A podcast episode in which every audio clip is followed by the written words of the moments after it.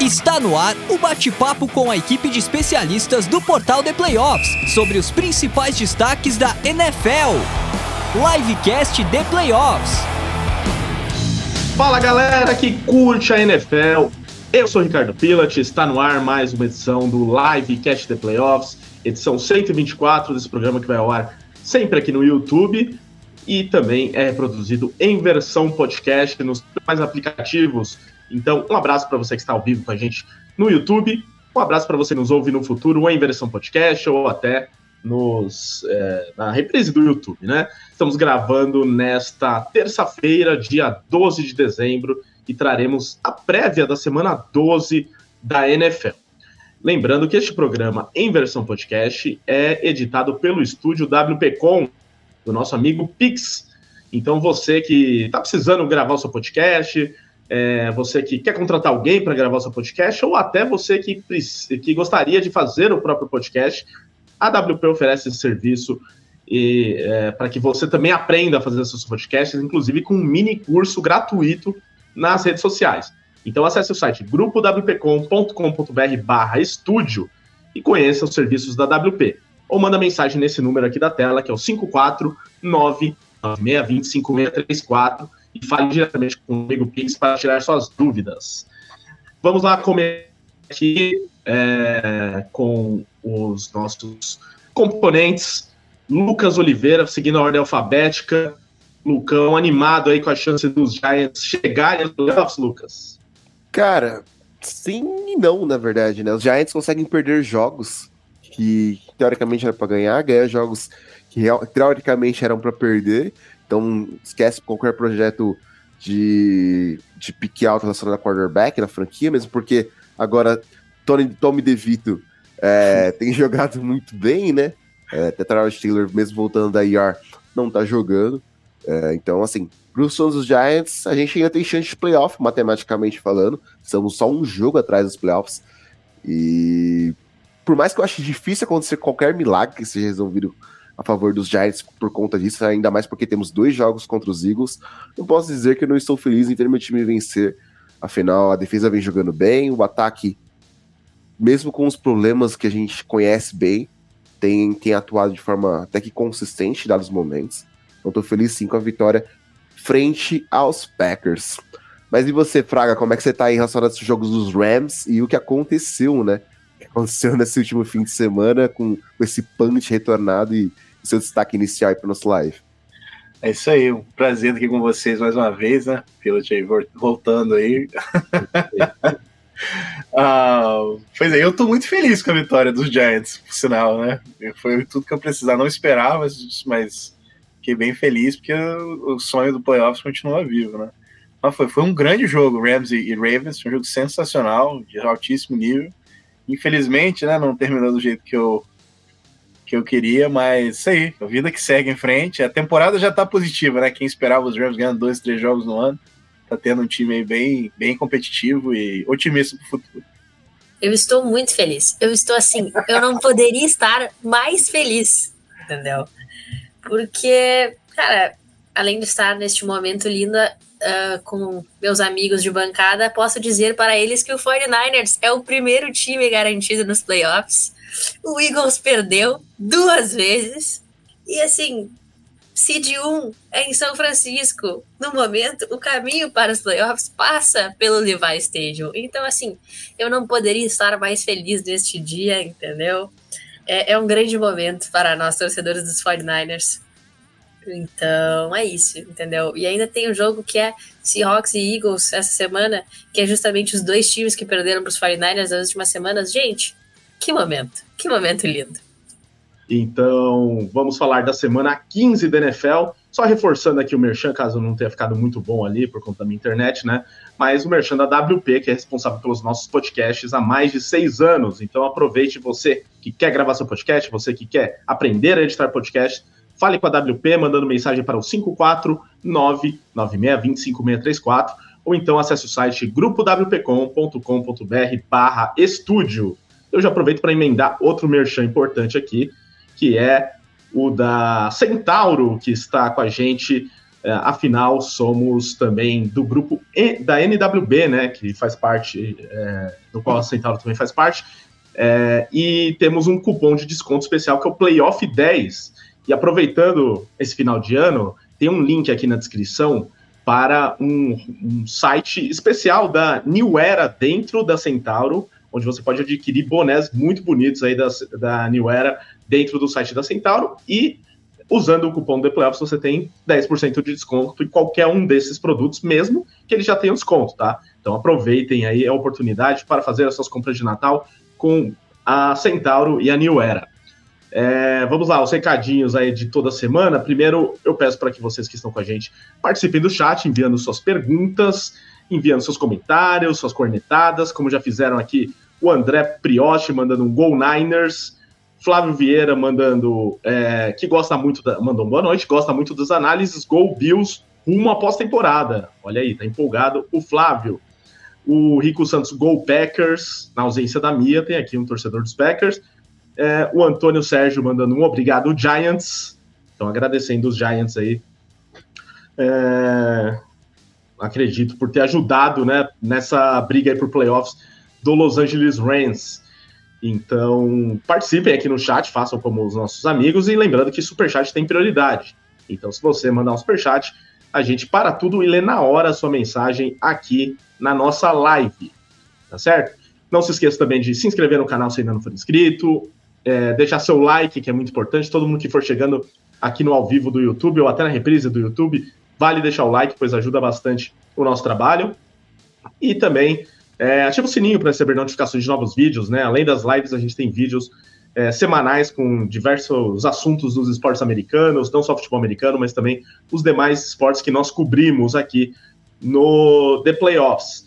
É, também fica sempre aquele convite para que você siga o The Playoffs nos canais de podcast, né? Estamos nos principais canais e o livecast é reproduzido também em versão podcast, assim como fazemos programas exclusivos para os canais de podcast, né? Programas de NFL, por exemplo, né? Como o Domingo de NFL, que analisa o pós-jogo das, das rodadas de domingo.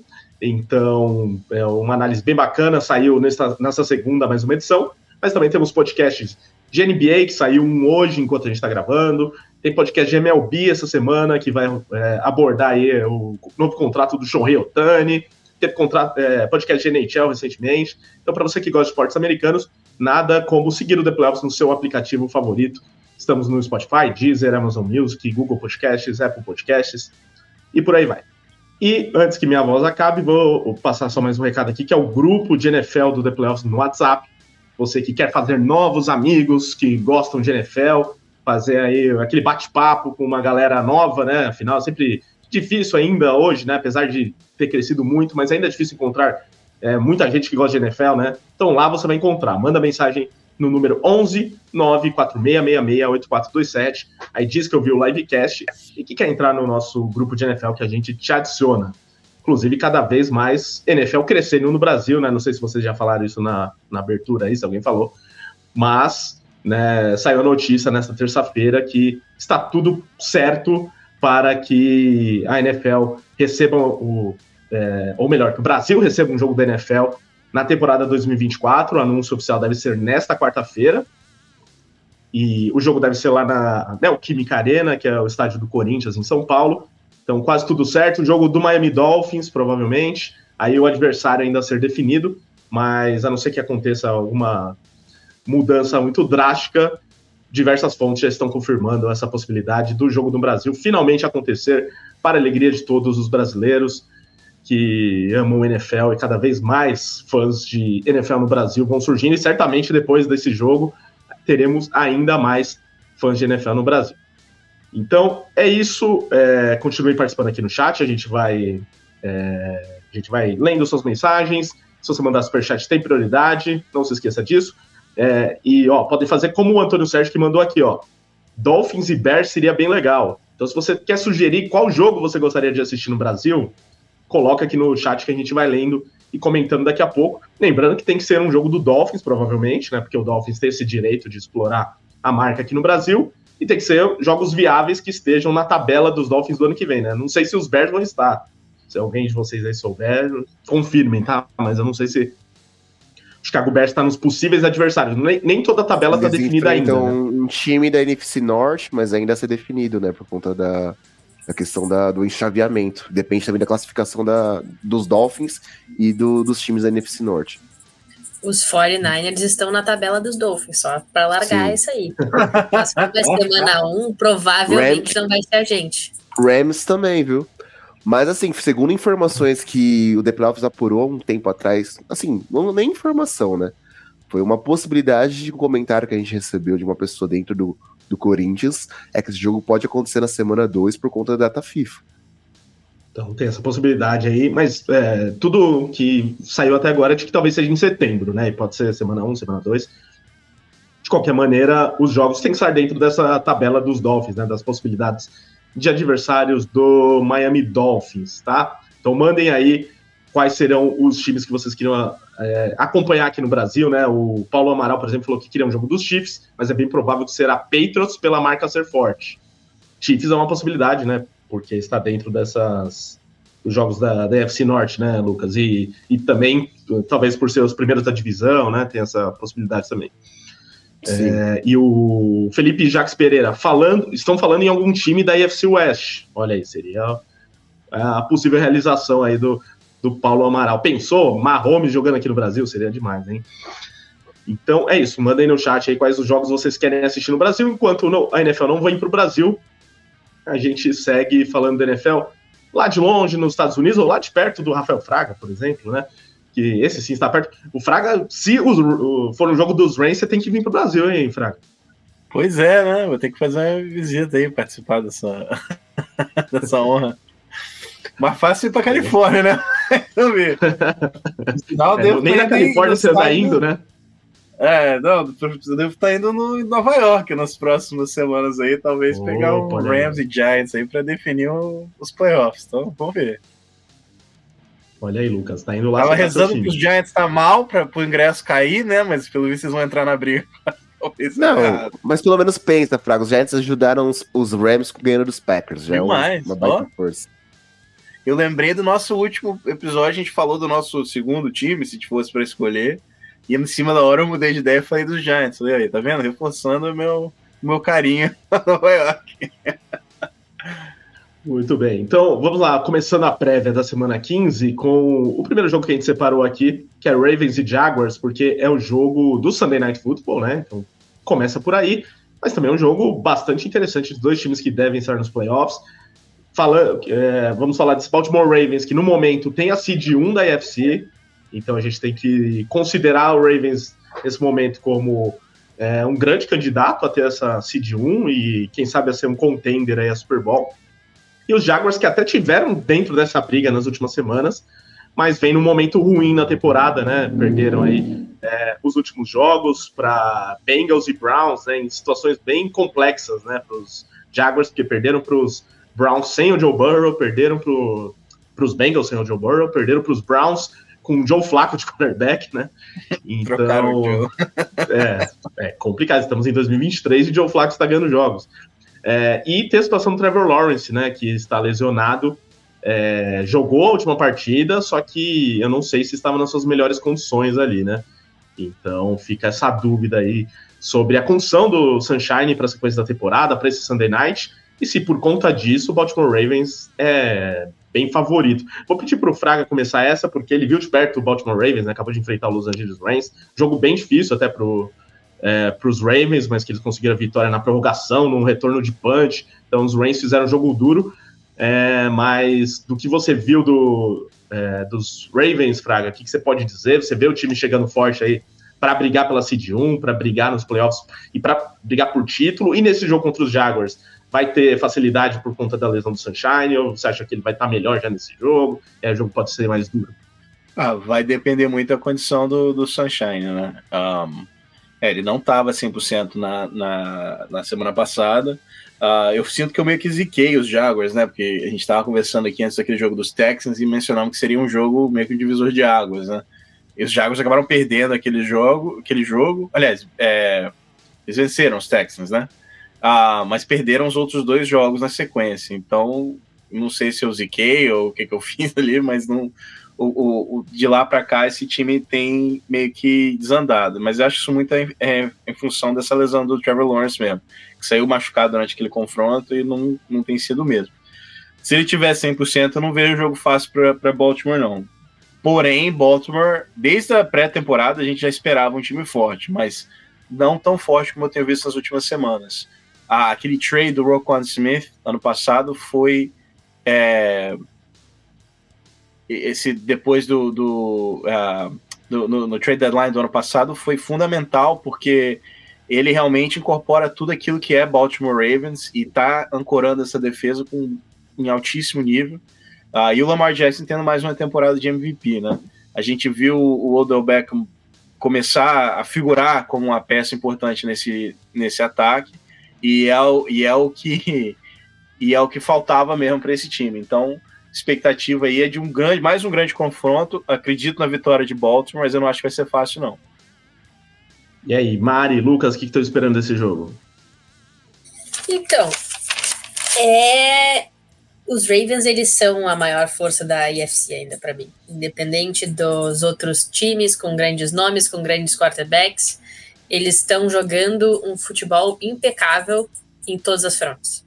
Tudo bem, deram uma craquelada ali na frente dos Rams, expuseram algumas falhas. Quem assistir lá a tape lá dos Jaguars vai passar a semana inteira assistindo o jogo, vai conseguir encontrar algumas fraquezas na defesa que mostrou que não é tão imbatível assim. Mas mesmo assim venceram, mostraram que realmente não estão para brincadeira. Só que o jogo corrido tem que funcionar. Se o jogo corrido não funciona, daí ela vai o Lamar sozinho jogar não adianta, porque por mais que ele tenha essa dupla ameaça, se ele é a única ameaça do ataque, fica muito mais simples para a defesa simplesmente anular ele. Então, o jogo corrido tem que funcionar. E eles têm que seguir jogando um jogo complementar, assim. Os Jaguars vão precisar de um jogo absolutamente impecável se eles quiserem derrubar os Ravens, porque eles estão mostrando uma qualidade muito grande, tanto na defesa quanto no ataque. E eu já estou começando a ficar com medo dos Ravens. Então, assim, espero que dê para dar aquela explorada nas falhas, mostrem que os Ravens não são tão imbatíveis assim. Porque se depender deles, daqui a pouco a Seed 1 já está garantida, aquela semaninha de folga, vai começar a ficar mais. Eles estão muito acima dos outros times da AFC para mim. É, aqui nesse caso, primeiro que me surpreendeu o Sunshine conseguir jogar depois daquela lesão no tornozelo, né? Uh, eu esperava que ele fosse ficar de fora pelo menos dessa semana. Uh, pela dor que ele sentiu, pela forma como ele saiu de campo, enfim. Mostra também a resiliência e como ele quer vencer e como ele quer competir dentro da NFL. E isso é importante, porque a gente espera muito do, do Trevor Lawrence desde que ele saiu do college como um grande prospecto que ele era. Uh, mas de fato, vai ser um, é um jogo que vai ser muito interessante. É um jogo já que para muitos jogo de playoff. Uh, os Ravens tiveram muitas dificuldades contra os Rams. Uh, a lesão do Kyle Hamilton também foi complicada, uh, afetou muito nessa questão da cobertura de um jogo aéreo muito forte de, de Los Angeles. Não, nunca é fácil marcar Cooper Cup, o Kanakua, o DeMarcus, o, o Robinson também estava jogando muito bem. Então, assim, uh, os Ravens tiveram esse problema na cobertura, por mais que seja um time que saque muito bem, né? Um time que mais saca dentro da NFL uh, mais força sexes dentro da NFL. Uh, ah, é uma defesa muito forte. O ataque, uh, sem o Mark Andrews, está sentindo um pouco, a gente vê que isso é claro, mas o Isaiah Likely está tá sabendo receber bem os passes do Lamar Jackson. O Lamar Jackson tem evoluído nessa questão de passes durante a temporada. Ele começou a temporada oscilando bastante, mas hoje ele tá com um encaixe melhor com os seus recebedores. Né? A gente vê ele conectando mais bola com o Zay Flowers, o OBJ sendo decisivo na hora que precisa. Uh, enfim, os Ravens estão conseguindo saber lidar melhor com a posse de bola, distribuir melhor o seu jogo aéreo, quando o jogo terrestre ele não encaixa tão bem. Jacksonville estava tendo alguns problemas com esse jogo terrestre, o Etienne ele vinha de certas oscilações, uh, Christian Kirk fora também prejudicou um pouco do jogo aéreo dos Jaguars, uh, até o, o Evan Ingram ele foi fundamental nessa última partida, sendo o principal recebedor do time, tendo dois touchdowns, então vai ser interessante ver como o Lawrence ele vai querer explorar essa secundária, tendo esses problemas, né? É, com, com, principalmente sem o Kyle Hamilton, e como o time vai lidar com, com algumas pressões que os Ravens vão aplicar. que a linha ofensiva dos Jaguars, ela vive, vira e mexe, tem tido algumas baixas, tem tido alguns problemas, ela lida muito mal com pressões em dados momentos dos jogos, e mesmo jogando em casa, uh, os times visitantes têm dado muito trabalho para esse time de Jacksonville, então eu quero ver como ambas as defesas vão acabar se encaixando nesse jogo. Eu acho que os quarterbacks são incríveis e são fatores decisivos em campo. Uh, mas é essas coberturas que há serem feitas, né, principalmente quando a gente fala de uma defesa que não é tão forte na cobertura do jogo aéreo como a de Jacksonville, ela vai lidar com o Lamar passando melhor a bola. Pois é, então esse jogo promete bastante no Sunday Night, é, e é o que vocês falaram em relação ao, às armas do Lamar Jackson no ataque, né, que acho que durante a temporada ficou, é, eu pelo menos fiquei com essa impressão de que os Ravens talvez não fossem mais longe por conta das dificuldades que tinham no ataque, dos jogadores que perderam durante o ano, como o Mark Andrews, como é, mais uma vez o Dobbins, né, que se machucou. Então, né, perdendo o seu principal alvo e seu principal running back durante a, a temporada, mas eles estão encontrando opções, né? Então tá sendo um time que nos últimos anos eu sempre passava um pano aí pro Lamar Jackson em relação à falta de recebedores que ele tinha, na minha opinião. E hoje ele tem alguns alvos interessantes, como o Zay Flowers, que está se destacando bem nessa primeira temporada, é, o OBJ aparecendo e estando saudável, que é muito importante, e o Likely que está suprindo bem a ausência do Mark Andrews, até porque o Mark Andrews nem estava tão bem ali antes da lesão, né? Não, tava, não era a melhor temporada da carreira dele. Então acho que ele está conseguindo suprir a altura ali o que o Andrews estava entregando, talvez. É, e aí, por essas e outras, e pela defesa dos Ravens ser é, realmente é, muito boa e uma defesa que força turnovers, que é, pressiona o adversário. E acho que esse conjunto da obra faz com que os Ravens para esse ano sejam uma ameaça maior do que foram em anos anteriores. É, então acho que tem passa um pouco por isso também essa essa temporada dos Ravens, porque sempre fica naquela. Será que quando chegar nos playoffs eles vão jogar assim? Eles vão conseguir as vitórias que estão conseguindo na temporada regular? Fraga quer que acrescentar alguma coisa?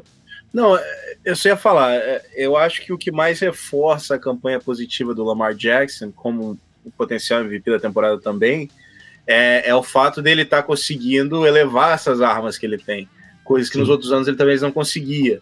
Ele jogava no, ao nível das peças coadjuvantes. E, e tem um, o, o Daniel Jeremiah, que é um excelente analista aqui, é olheiro e tudo, um, e ele categoriza os quarterbacks como dois tipos, né? Um, em português seria o, a carroça e a. Como é que fala? O cavalo da carroça, né? Então, quer dizer, você tem aquele quarterback que é a carroça, que ele é carregado pelo restante do time, e você tem aquele que é o cavalo, quer dizer, ele bota o time nas costas e, eleva, carrega o time. E o Lamar está se demonstrando essa temporada ser um belo de um, de, um, de um, cavalo de carregar uma carroça, porque ele está melhorando o time todo em volta dele. E você vê nisso, por exemplo, a saída do Energy e a entrada do, do Isaiah Likely, o Likely talvez não é o mesmo jogador nível do, do Mark Andrews, mas você não vê aquela diferença, porque o Lamar está conseguindo tirar o melhor dele. O Lamar, por exemplo, um grande exemplo, esse touchdown do, do Odell Beckham contra os Rams, o Odell Beckham falou, ele correu a rota errada, era para ele ter cortado para dentro, ele cortou para fora. E o Lamar, em tempo real, conseguiu reconhecer isso e lançar a bola com antecipação para o lado onde o Odell Beckham foi, que era o lado errado. Então, isso você vê um quarterback que fisicamente é sensacional, a gente sempre soube disso, mas que está evoluindo na parte mental do jogo e conseguindo é, desenhar as, defesas no tempo real, que é realmente o sinal de um grande quarterback, um quarterback de elite, no nível, maior nível possível da liga. Então, sim, falta as armas, o nome das armas, talvez, o Zay Flowers eu acho que é um nome à parte. O jogo terrestre não tem grandes nomes também, mas o Lamar Jackson está conseguindo fazer que esse time inteiro jogue em volta dele, e essa esse algo a mais, je ne sais quoi, que a gente fala, né? Ah, do Lamar Jackson é o que está realmente levando esse, esse time a um nível de Super Bowl. Exatamente, espero que ele continue assim nos playoffs, torço bastante por isso. E se os Ravens conseguirem a seed 1 né, na AFC, que tem essa possibilidade, é, já é um grande passo, né? Ter essa semana de folga, ter a possibilidade de jogar em casa, que é muito difícil jogar em Baltimore, é, seria um caminho bastante interessante é, para os Ravens aproveitar essa oportunidade, porque não era o favorito no começo da temporada para Seed 1, né? Então seria realmente uma grande demonstração de força também. Para esse jogo aqui, todo mundo vai de Ravens? Ah, eu gosto dos Ravens. Não sou muito contra esse time, não. Essa, essa defesa decide muitos jogos. Eu Opa. sou muito pro Ravens também. Muito bem, então, né, ainda com a questão do Sunshine meia bomba aí, né? Fica difícil da gente é, cravar os Jaguars aqui, mas na NFL tudo é possível, né? Então, antes de seguir para o próximo jogo aqui, só repassando o chat, né? Porque tem alguns outros comentários sobre a questão lá da NFL no Brasil, que a gente falou mais cedo, né? Então, o Igor Brunelli falou: a torcida brasileira clama por Tony DeVito. Eu, como Packers, amei. Pensou? É Tommy, né? Tommy DeVito. Você É Tommy DeVito. queria ver o Tommy DeVito aqui no, em São Paulo, Lucas? Você pagaria o ingresso para ele assistir o Tommy DeVito? Não, eu pagaria, eu pago ingresso pra ver qualquer jogo da NFL. Mas a, a, a máfia italiana lá em, em Nova York agora tá, tá como? Ah, sim. Tá daquele jeito. Mas não, não, há essa, não há essa possibilidade, infelizmente. É, não, não Também não vai ser titular que vem. É. o Daniel Jones Não, recebe aí- muito pra isso. Vai voltar o grande Daniel Jones. O Igor Fernandes falou aqui: já pensou se os, Dolph- os Dolphins vencem o Super Bowl? Aí ele escreveu entre parênteses algo importante, né? Difícil, mas milagres acontecem.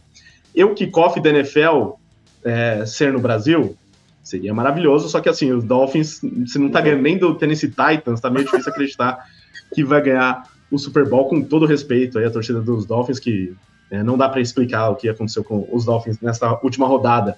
É, assim como é difícil explicar o que o João Vitor perguntou aqui dos Dolphins também, né? Me expliquem a bizarrice do delay of game defensivo de ontem, que foi no. Eu só não lembro se foi no jogo dos Dolphins ou dos Packers, né? Porque eu tava tão entre os dois jogos ali, mas foi um momento de, de delay of game defensivo, né? Que é raro quando acontece. Acho que foi no em Titans e Dolphins mesmo, né? Que pelo que eu entendi ali, o defensor fez é, meio que tentou atrapalhar o hard count ali do, do quarterback na hora, né? Então, gerando uma distração no, na, no ataque, né? E forçando um possível delay of game. Então, é, é nessas situações normalmente que acontece esse delay of game de defesa, que é muito raro acontecer, né? Quando acontece, ninguém entende direito o que aconteceu. É, então, é, vamos seguir aqui para o próximo jogo. Continue mandando mensagem no chat. É, mas agora a gente vai falar de outro jogaço da rodada, talvez me melhor do que o Sunday Night aí na expectativa, pelo menos, né? É que a gente quis começar com Sunday Night, fazia tempo que a gente não destacava Jaguars e Ravens, mas Cowboys e Bills promete ser o grande jogo da rodada, dois times com calibre aí para brigar por título, talvez, apesar de a situação dos Bills ser outra no momento, né? A situação dos Bills é de brigar pela divisão, é, pela divisão, não, perdão, pela, é, pela divisão talvez, né? Mas pelo é, é, por vaga nos playoffs, né? Tá no wild card, na briga de wild card no momento. Se entrar pelo wild card, já vai ser festa em Buffalo, porque a situação era complicada e nesse momento a tabela dos Bills é muito complexa, né? Então, acabou de ganhar um jogo contra é, o Kansas City Chiefs, muito difícil, fora de casa e com certeza vai dar casca. Na sequência, já pega dois jogos é, contra adversários fortes também, começando com o Dallas Cowboys e depois tem o Miami Dolphins. Então, uma tabela complicada para o Buffalo Bills, mas para esse jogo específico, enfrentando os Cowboys num grande momento, acabaram de ganhar do Philadelphia Eagles, entraram na, na briga também é, pela divisão. É, nesse momento, estão na liderança da divisão, pelos critérios de desempate, inclusive. É, Dak Prescott jogando com nível MVP. Então, quem diria, né, que a gente veria tudo isso dos Cowboys, até pelo que foi o começo da temporada, que teve alguns jogos avassaladores, mas aí quando pegou os adversários mais fortes, era outro Cowboys mas isso vem mudando nos últimos jogos. Então já ganhou do Seahawks, que não é um adversário tão fraco, né? Pra gente colocar, comparado com os outros, né? Um adversário, pelo menos tinha campanha positiva naquela ocasião. E, o, e agora, essa vitória com os Eagles, acho que não, não tem mais o que questionar em relação aos, ao momento dos Cowboys. Eu vou pedir para Mari começar, depois Fraga, Lucas, por favor, analisando esse jogo. É, quem que chega mais forte para essa partida? Os Bills jogando em casa ou os Cowboys pelo momento, Mari? Então, o nível MVP a gente vai discutir, tá, Rica? Porque o meu candidato MVP tem nome e sobrenome e não é Dak Prescott, tá? Quem será, né? Nossa, tô pensando aqui, mas tudo bem. Mas, mas tá brigando ali, tá, tá tentando chegar perto do seu MVP. Mas então, eu fui obrigada a torcer pros Cowboys e fiquei muito feliz. Uh, porque derrubou o Philadelphia Eagles, assumiu a liderança da divisão, entregou a Seed 1 pro 49ers. Então, assim, se isso não é motivação para os caras, eu não sei o que, que é, entendeu? Eles estão jogando. O time como todo tá jogando muito bem. O Daryl Bland, o que este homem joga, forçando turnovers, pick six, interceptações, assim, ele, ele tá para mim na, no candidato a defensor do ano e se não for, vou, vai haver críticas, porque o que ele tá jogando sozinho nessa defesa dos Cowboys é, é um absurdo. A conexão com o deck, com o Sid Lamb, tá funcionando muito. E, mas num geral, assim, eu ainda tenho minhas dúvidas, porque contra times com mais vitórias do que derrotas, ainda é aquele negócio de, ah, os Eagles foram, a, eu acho que a primeira vitória contra um time com um recorde positivo. Então. É, teve o Seahawks, eu, quando eu, ganhou, tava com recorde positivo ainda. Tava com recorde positivo ainda. Então, assim, ó, eu tenho as minhas dúvidas. Mas os Bills, por outro lado, venceram os Chiefs semana passada, o que é uma grande validação da qualidade de um time que não parecia ser tão bom assim. Mas os Chiefs também não parecem mais ser tão bons assim hoje em dia porque o Mahomes está literalmente jogando sozinho, porque o Travis Kelce está marcado por cinco pessoas e os outros wide receivers soltos, correndo sozinhos, não conseguem segurar uma bola. E quando seguram uma bola, eles fazem a falta mais absurda, mais ridícula, mais patética que eu já vi em nove anos assistindo a NFL. E ainda vão me chorar para a arbitragem. Assim, ai, não, a jogada foi muito bonita, tu não pode marcar essa falta. Então, assim, ele, ninguém discutiu que era falta. Foi assim, a jogada foi bonita demais para ser falta. Não estrague o jogo dessa forma. Meu filho, pelo amor de Deus. Mas então, eles só ganharam por causa da falta. Porque se não fosse a falta, os Chiefs tinham ganhado. Então, é, é assim, Normalmente eles não marcam essa falta, né? A discussão é, é foi tão absurdo, foi tão ridículo. Eles, foi eles tão avisam pro jogador de, da, o ataque que ele tá adiantado, né? O argumento, na verdade, é, é, é esse. Eu sei que nós não estamos falando hum. do Chiefs agora, mas o estranho da, da marcação inteira foi essa. E na sequência, não marcar do lado defensivo. Mas enfim, é outra conversa. Mas é assim. Daqui a pouco a gente eu, chega no. Eu, eu nunca vi uma falta tão bizarra na minha vida, entendeu? Foi uma falta ridícula. É que o Tony estava muito adiantado, né? E, assim, o Josh Allen tem aquele grande problema, né? Que ele, ah, excelente quarterback, joga muita bola, mas é o senhor turnover, né? Então, enquanto ele continuar cedendo a bola, todos os jeitos possíveis, é muito difícil que os Bills cheguem em algum lugar. Eu já acho que a janela de, de Super Bowl dos Bills já fechou. Porque eles estavam naquela crescente de que ah, iam levar logo nos próximos um, dois anos. Para mim já fechou essa janela. Uhum. Porque com um time que não é ruim, tem muitas armas muito potentes. O Josh Allen, no seu auge, eu acho que já meio que foi. Então, e já agora já tem times muito competitivos. Então, eu, eu, a minha questão mais é se os Cowboys vão continuar sendo consistentes porque eu não confio mais nos Bills para ganhar esses jogos difíceis. Uhum. Eles ganham um outro jogo assim que fica, nossa, agora os Bills vão engatar. E eles não engatam. E eles entregam o próximo jogo. E é uma coisa que é, é uma inconsistência que, que é difícil de confiar. Então eu, eu vou dar o meu voto de confiança para os Cowboys. Vai que eles realmente se ajeitaram. Mas vai ser um jogo pauleira, vai ser um jogo bem divertido, pelo menos. Não, e deve ser um jogo, aí o Fraga pode emendar e o Lucas também, mas deve ser um jogo muito diferente desse contra os Chiefs, porque esse Chiefs atual é um time que o ataque é quase nulo, né? Comparado com o que eram os Chiefs há anos atrás, né? E os Cowboys, nesse momento, são um time, um melhor ataque da NFL, talvez, né? É, lógico, quase nulo dos Chiefs é um modo de dizer, tá, gente? Quase nulo é o tá, é. Raiders e Vikings, né? Mas o, o Patriots. Mas o, é, o que a gente já viu desse Chiefs, né? Que o Mahomes com qualquer recebedor parecia que fazia o time marcar pelo menos 30 pontos todo jogo. Esse último jogo fez 17, né? Então, dificilmente os Bills vão ganhar esse jogo se marcarem só 20 pontos. Então vai precisar que o ataque flua mais e contra uma boa defesa também. Expectativa para esse jogo, Fraga, Lucas? É, eu não vou falar dos Chiefs, que o torcedor do Cowboys eles vão ficar bravos, porque é a segunda vez que eu vou falar de jogo de Chiefs, não, não, eles não estão. então eu vou segurar o comentário para depois. Mas, é, assim, eu, eu, eu vou ter cuidado com o que eu falo agora, porque eu, eu, tenho, eu reclamo muito de comentarista, jornalista esportivo, ainda mais nesses últimos dois anos, porque eu vejo, às vezes, o cara toma uma posição sobre um time, um jogador, alguma coisa, e assim, com o tempo é comprovar que ele está errado, e ele não admite, tenta reconstruir a história para parecer que ele está certo. Então é algo que eu critico muito dos nossos amigos comentando. Não aqui no grupo, eu tô falando mais de futebol isso. Mas enfim. Uh, e eu, antes da temporada, eu, eu, eu chutei bastante esse time dos Cowboys, achei que era uma enganação. E os Bills também, com o Amaro, eu achei que a janela dele já tinha se encerrado e que agora é um time enganação. Então, assim, eu vou falar, mas eu vou muito eu vou falar. Eu ainda acho que são duas enganações em campo.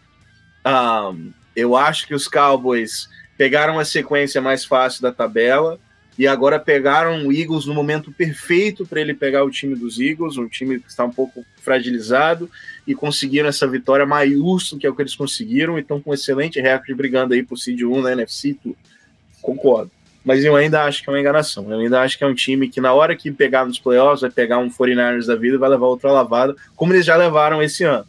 Uh, inclusive, eu acredito que se jogasse contra os Eagles de novo nos playoffs, iriam perder. Uh, então, eu acho que esse time dos Cowboys é uma enganação. Eu concordo que o deck está jogando sensacional, nível para conversar sobre MVP e tudo. O time está correndo certo. O, o McCarthy, por incrível que pareça, está tendo uma excelente temporada como head coach. Uh, mas eu não confio nesse time. Eu tenho anos acompanhando a NFL.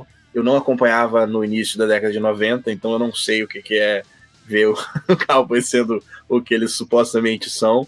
Eu conheço esse Cowboys, um Cowboys que engana, que começa a empolgar na hora que a torcida empolga, que a, mídia americana bota coroa neles como grande time que vai ser aquilo, pá, eles vão e, e façam vergonha. Uh, e os Bills do mesmo jeito. Os Bills eu acho que é um time que já ultrapassou, já passou o tempo deles. É um time que está extremamente agressivo na defesa agora para tentar maquiar algumas outras deficiências que o time tem. O time ainda continua completamente desequilibrado, dependendo muito do Josh Allen.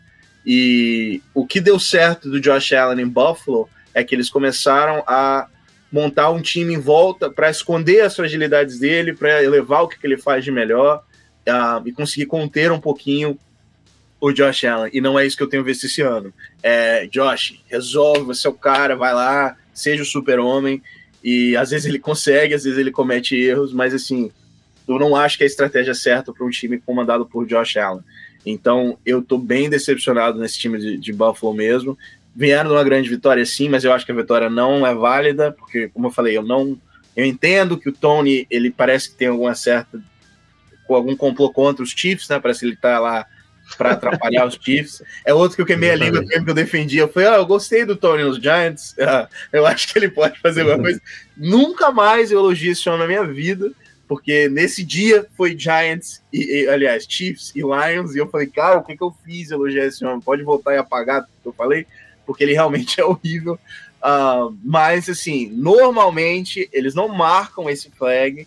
Normalmente o árbitro avisa pro cara que ele tá adiantado entendeu? É o normal da NFL. Eu sei que quando depois a jogada foi, o snap rodou, o certo é marcar o flag, mas normalmente eles nunca marcam isso. E foi uma baita uma jogada e ele não influenciou absolutamente nada.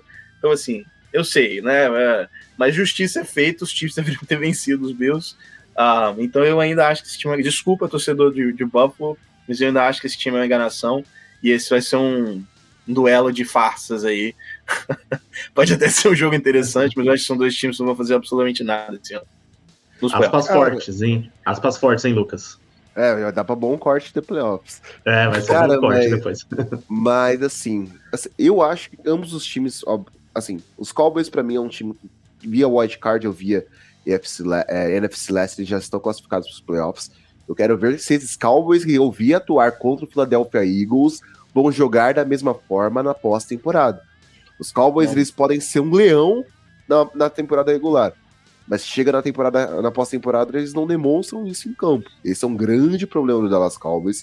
O Dallas Cowboys que assim uh, é um time que passou por alguns problemas de perder alguns jogadores dentro da sua defesa durante a temporada, conseguiu suprir bem essas ausências, conseguiu é, fazer com que conter os ataques adversários, né, como conteve o ataque do Philadelphia Eagles, acho que o Fraga trouxe um ponto importante, que foi o momento perfeito de enfrentar os Eagles, depois do, do, do duelo contra os Niners, uh, o time estava aproveitando muito bem que não tá, que, que, jogava em casa e vem numa sequência de 27 jogos, se eu não me engano, uh, sem perder em casa, isso é muito importante.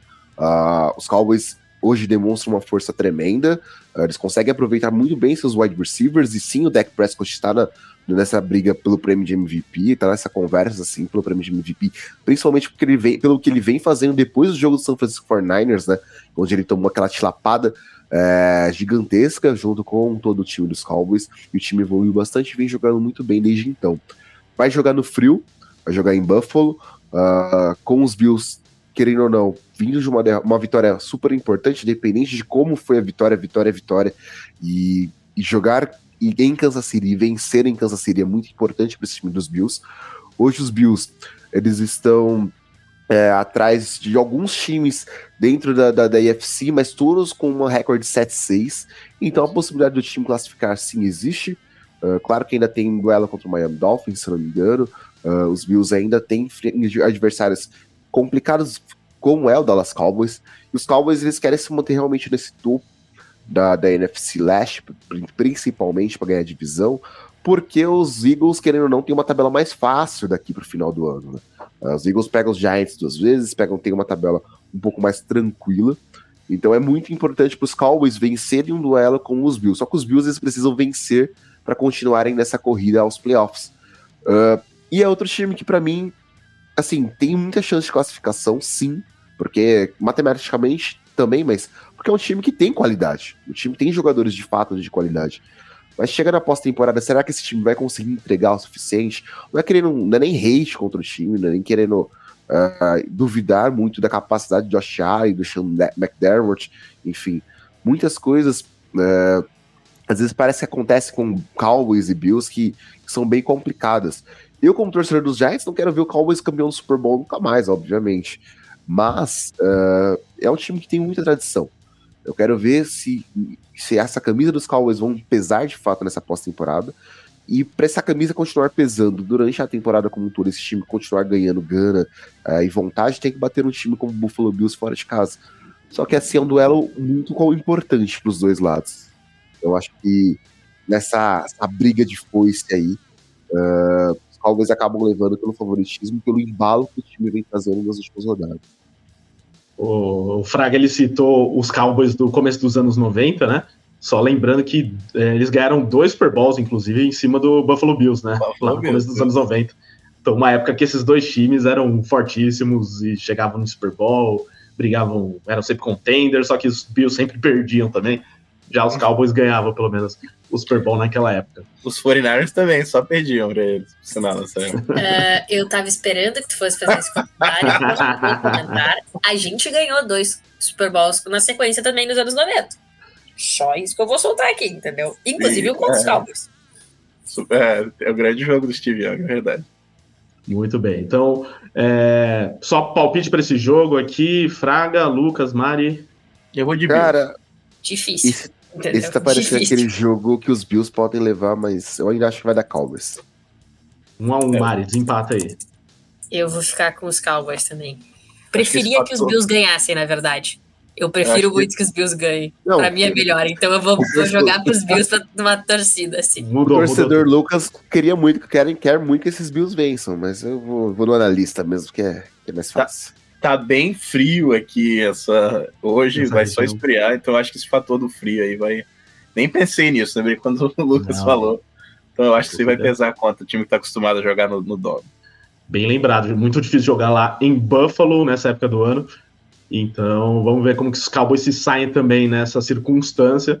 E pro, eu assim, eu, eu apostaria aqui nos Cowboys também, mas eu tô esperando que os Bills ganhem não só esse jogo, como a maioria desses jogos finais porque eu me recuso a ver nos playoffs times com todo respeito, como é, Indianapolis Colts, Pittsburgh Steelers, que estão aí né, dentro da zona de classificação, é, Cleveland Browns. Então, se for para ver um time nos playoffs, eu prefiro que seja o Buffalo Bills e talvez logo de cara proporcionando um super jogo, né? Se os Bills classificarem no wildcard, provavelmente vão pegar um, um, time aí contender, né? Na parte de cima, ninguém vai querer pegar os Bills, isso eu tenho certeza. É, então vamos lá, próximo jogo da lista. É, outro jogo que tem implicações grandes de playoffs aqui. É, o Denver Broncos, principalmente porque o Detroit Lions está praticamente garantido, né? Deve ganhar a divisão, mas o Denver Broncos está aí nesse bolo dos times 7-6, né? Seis times empatados com campanha 7-6 nesse momento.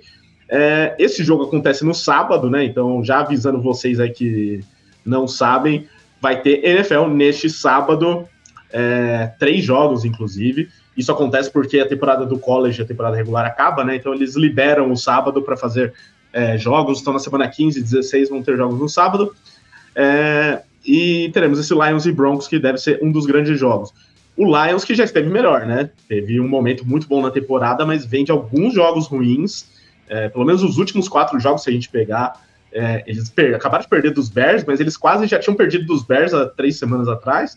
Perderam dos Packers no Thanksgiving, que também ninguém esperava naquele momento, e até a vitória contra o meu New Orleans Saints aqui, foi um jogo em que é, os Lions abriram uma vantagem, mas fizeram de tudo para perder no segundo tempo também, né? Tiveram um risco grande ali de, de perder o jogo.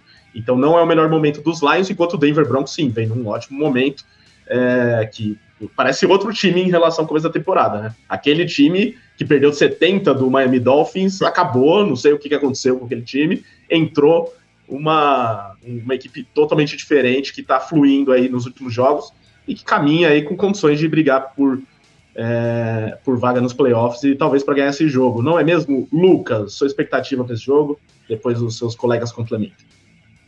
Cara, eu espero uma grande partida, para ser bem sincero. Acho que esse Detroit Lions, nos, do, nos dois últimos confrontos divisionais, né, é, teve bastante problema. É, perdeu para os Bears uh, agora, perdeu para os Packers também. Uh, os Lions complicaram um pouco da própria vida, né? Uh, sorte que os times da, da divisão já tinham perdido, perdido um pouco alguns jogos. Isso era um, foi um grande problema relacionado a isso durante o ano para os outros times da, da NFC Norte. Os Lions conseguiram fazer um pouco de gordura para se dar ao luxo de perder um pouco ou tirarem um pouco o pé do acelerador né, nesse, nessa reta final de temporada. Uhum. Os Broncos, uh, depois que teve aquelas dispensas na defesa, né, principalmente na sua linha defensiva, mudou da água para o vinho. Eu já vim falar aqui nos livecasts anteriores que, que assim, eu como o Luiz pedimos desculpas pro Vance Joseph, porque ele conseguiu mudar muito essa defesa e a forma como os jovens vêm atuando dentro dessa defesa, algo que foi primordial uh, para as vitórias. Eu tô esperando o, Lu, o, Luiz pedir essa desculpa aqui que eu ainda não vi. Ah, aqui é, só mete Luiz... pau no Vence Joseph. Luiz tem que pedir ao vivo, né? É, tem, tem que pedir desculpas e ajoelhado ainda, agradecendo a Vince Joseph. Não, é que vocês não viram o, o, mock draft que o Luiz me mandou hoje, a posição que ele colocou o Denver Broncos, tá? Ai, meu Deus, empolgou. O, ah, o Luiz, ele, ele, tem dois, dois metros de torcedor. Ou ele empolga no nível, assim, campeão, ou é o fim do mundo. Exatamente. Até um mês atrás era Caleb Williams é dos Broncos. É. Agora é Super Bowl, já tem dono. Cara, e ele mandou não, a seguinte frase. Hoje ele não quer mais o Williams, né? Não, ele, mandou, tá agora... ele me mandou um Russell assim, Wilson, não precisa. Com a seguinte frase: liguei o modo empolgou, foda-se. Então, assim, o Luiz, ele tá num hype train gigantesco, esse Denver Broncos. Assim, o torcedor dos Broncos como um todo tá nesse hype train, né? Você parar pra pensar, o time fez um jogo duríssimo contra os, os Texans, é, veio vitórias contra Packers, Chiefs, Bills, é, Vikings e agora os Chargers, que não é parâmetro, né? Mas pegou, ganhou adversários muito fortes nessa sequência de seis vitórias em sete jogos. Então, os Broncos, eles estão muito empolgados, eles estão muito embalados. E, e, assim, eu não vejo o porquê não os Broncos não poderem ganhar desse Detroit Lions, que vem sofrendo bastante com algumas defesas que implicam bastante, uh, principalmente turnovers nesse, nesse ataque, nesse, que forçam uh, sacks, porque o Jared Goff tem sofrido muito com pressões, essa linha ofensiva, que é uma linha ofensiva para mim, que é uma das melhores da liga, quando saudável, quando todo mundo jogando bem, pelo menos nos nomes em si, ela produz bastante. Ela tem dois running backs que costumam produzir muito bem, tiveram oscilações nessas últimas rodadas, né? Uh, a gente viu um, o Jammer Gibbs e o Montgomery sofrendo um pouco para conquistar jardas, uh, principalmente nesse último jogo. Uh, mas é um ataque que tem boas peças. A gente tá vendo sofrer esses nomes Laporta, vem fazendo um bom ano. O Amon Brown não tem aparecido tanto, mas tem sido decisivo quando é preciso.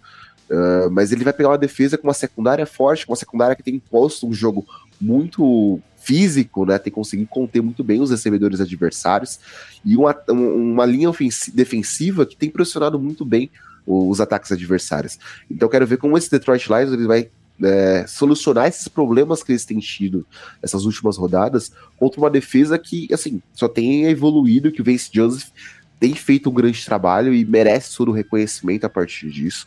E o ataque, por mais que Jerry Judy tenha dropado algumas bolas nesses últimos jogos, né?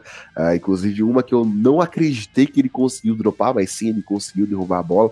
E, e dificulta um pouco da vida do Russell Wilson mas o Puck tem, tem conseguido as jardas dele. Uh, o ataque, por mais que tenha tropeçado em alguns momentos, ele consegue mover as correntes. Então, essa defesa dos Lions, que vinha começando o ano muito bem, teve essa oscilação no meio da temporada para cá. Então, será que ela vai ser o suficiente para parar esse ataque do Denver Broncos? Ou se a defesa vai conseguir colocar tanto o ataque em boas posições de bola que o ataque vai conseguir produzir ainda mais? Então, assim, é um jogo que parece que vai ser muito bom. Eu quero ver se esses Lions eles mantêm esse hype train que a gente sempre vem falando deles ao longo do ano e bater um adversário que tem uma defesa tão forte como o Denver Broncos já é um parâmetro fundamental para essa pós-temporada, né? E tudo que a gente espera de fato desse Detroit Lions na, na, nos playoffs e, enfim, descendo a divisão nesse formato pela primeira vez na sua história. Eu vou assumir então aqui falar um pouco desses da, do matchup, na verdade, porque os Broncos realmente estão numa crescente. O Luiz está ali pronto, iludido lá na, no esquema deles, mas eles têm um problema que ainda é a defesa com o jogo corrido. E vai ser 0800 de Amir Gibbs, 0800 David Montgomery, até os Lions não aguentarem mais. Porque se tem alguma coisa que nesses altos e baixos o time ainda consegue fazer é correr. E eu queria deixar aqui a minha crítica ao ser uma porta que não conseguiu segurar a bola no último jogo e simplesmente destruiu meu fantasy. Ganhei, mas assim, com dificuldades. Então, assim, por favor, menino, segure esta bola. Você é o, o, o pilar deste ataque aéreo, pelo amor de Deus. Amon Hassan Brown também sumiu. Desistiu de agarrar a bola, entendeu? Então, assim, eu fiquei pessoalmente ofendida pelo meu fantasy. Nas duas ligas fui prejudicada. Então, assim, nem quando o cara acerta a bola neles, os caras seguraram a bola, pelo amor de Deus, entendeu? Isso aí tem que melhorar e muito, porque essa semana não me importa. Semana que vem já, já começa a, a fazer diferença para mim. Mas, assim, não adianta o Jared Goff estar retomando suas origens de Jared God, por mais que ele esteja muito abaixo, e pelo amor de Deus, ninguém se iluda de que o Jared Goff vai voltar a ser aquele jogador que ele foi um ano. Uh, Meu menino. Não se iludam, pelo amor de Deus. Eu, tu vai ficar ofendido se eu falar mal do, do teu herói Messias? Meu menino. Não fale mal de Jared Goff perto de Rafael Fraga. Mas caiu de produção também, né, nesses últimos jogos. Então, assim, não adianta ele estar jogando bem, de repente, depois de anos produzindo abaixo, se os caras não agarram a bola, os caras são bons. Eles não são maus jogadores, são excelentes jogadores, excelentes recebedores. Eu preciso que eles segurem a bola de vez em quando.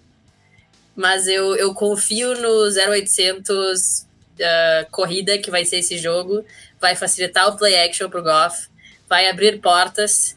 E, e desculpa, Luiz, ele, o Luiz não vai sair feliz desse jogo. Entendeu? Vai ser um, eu sou Lions nessa situação a, piada, a dead joke do, do podcast, vai abrir lá a porta, né? É. Ah, Cara, eu sabia que apesar de torcer para os Rams, tu tinha qualidades, entendeu? ah, então, é, assim, uh, a NFL é uma. A temporada da NFL normalmente ela é muito de, de altos e baixos, né? De, de, de vales e, e aquele e o, e o ápice né, da temporada. Então, normalmente as equipes.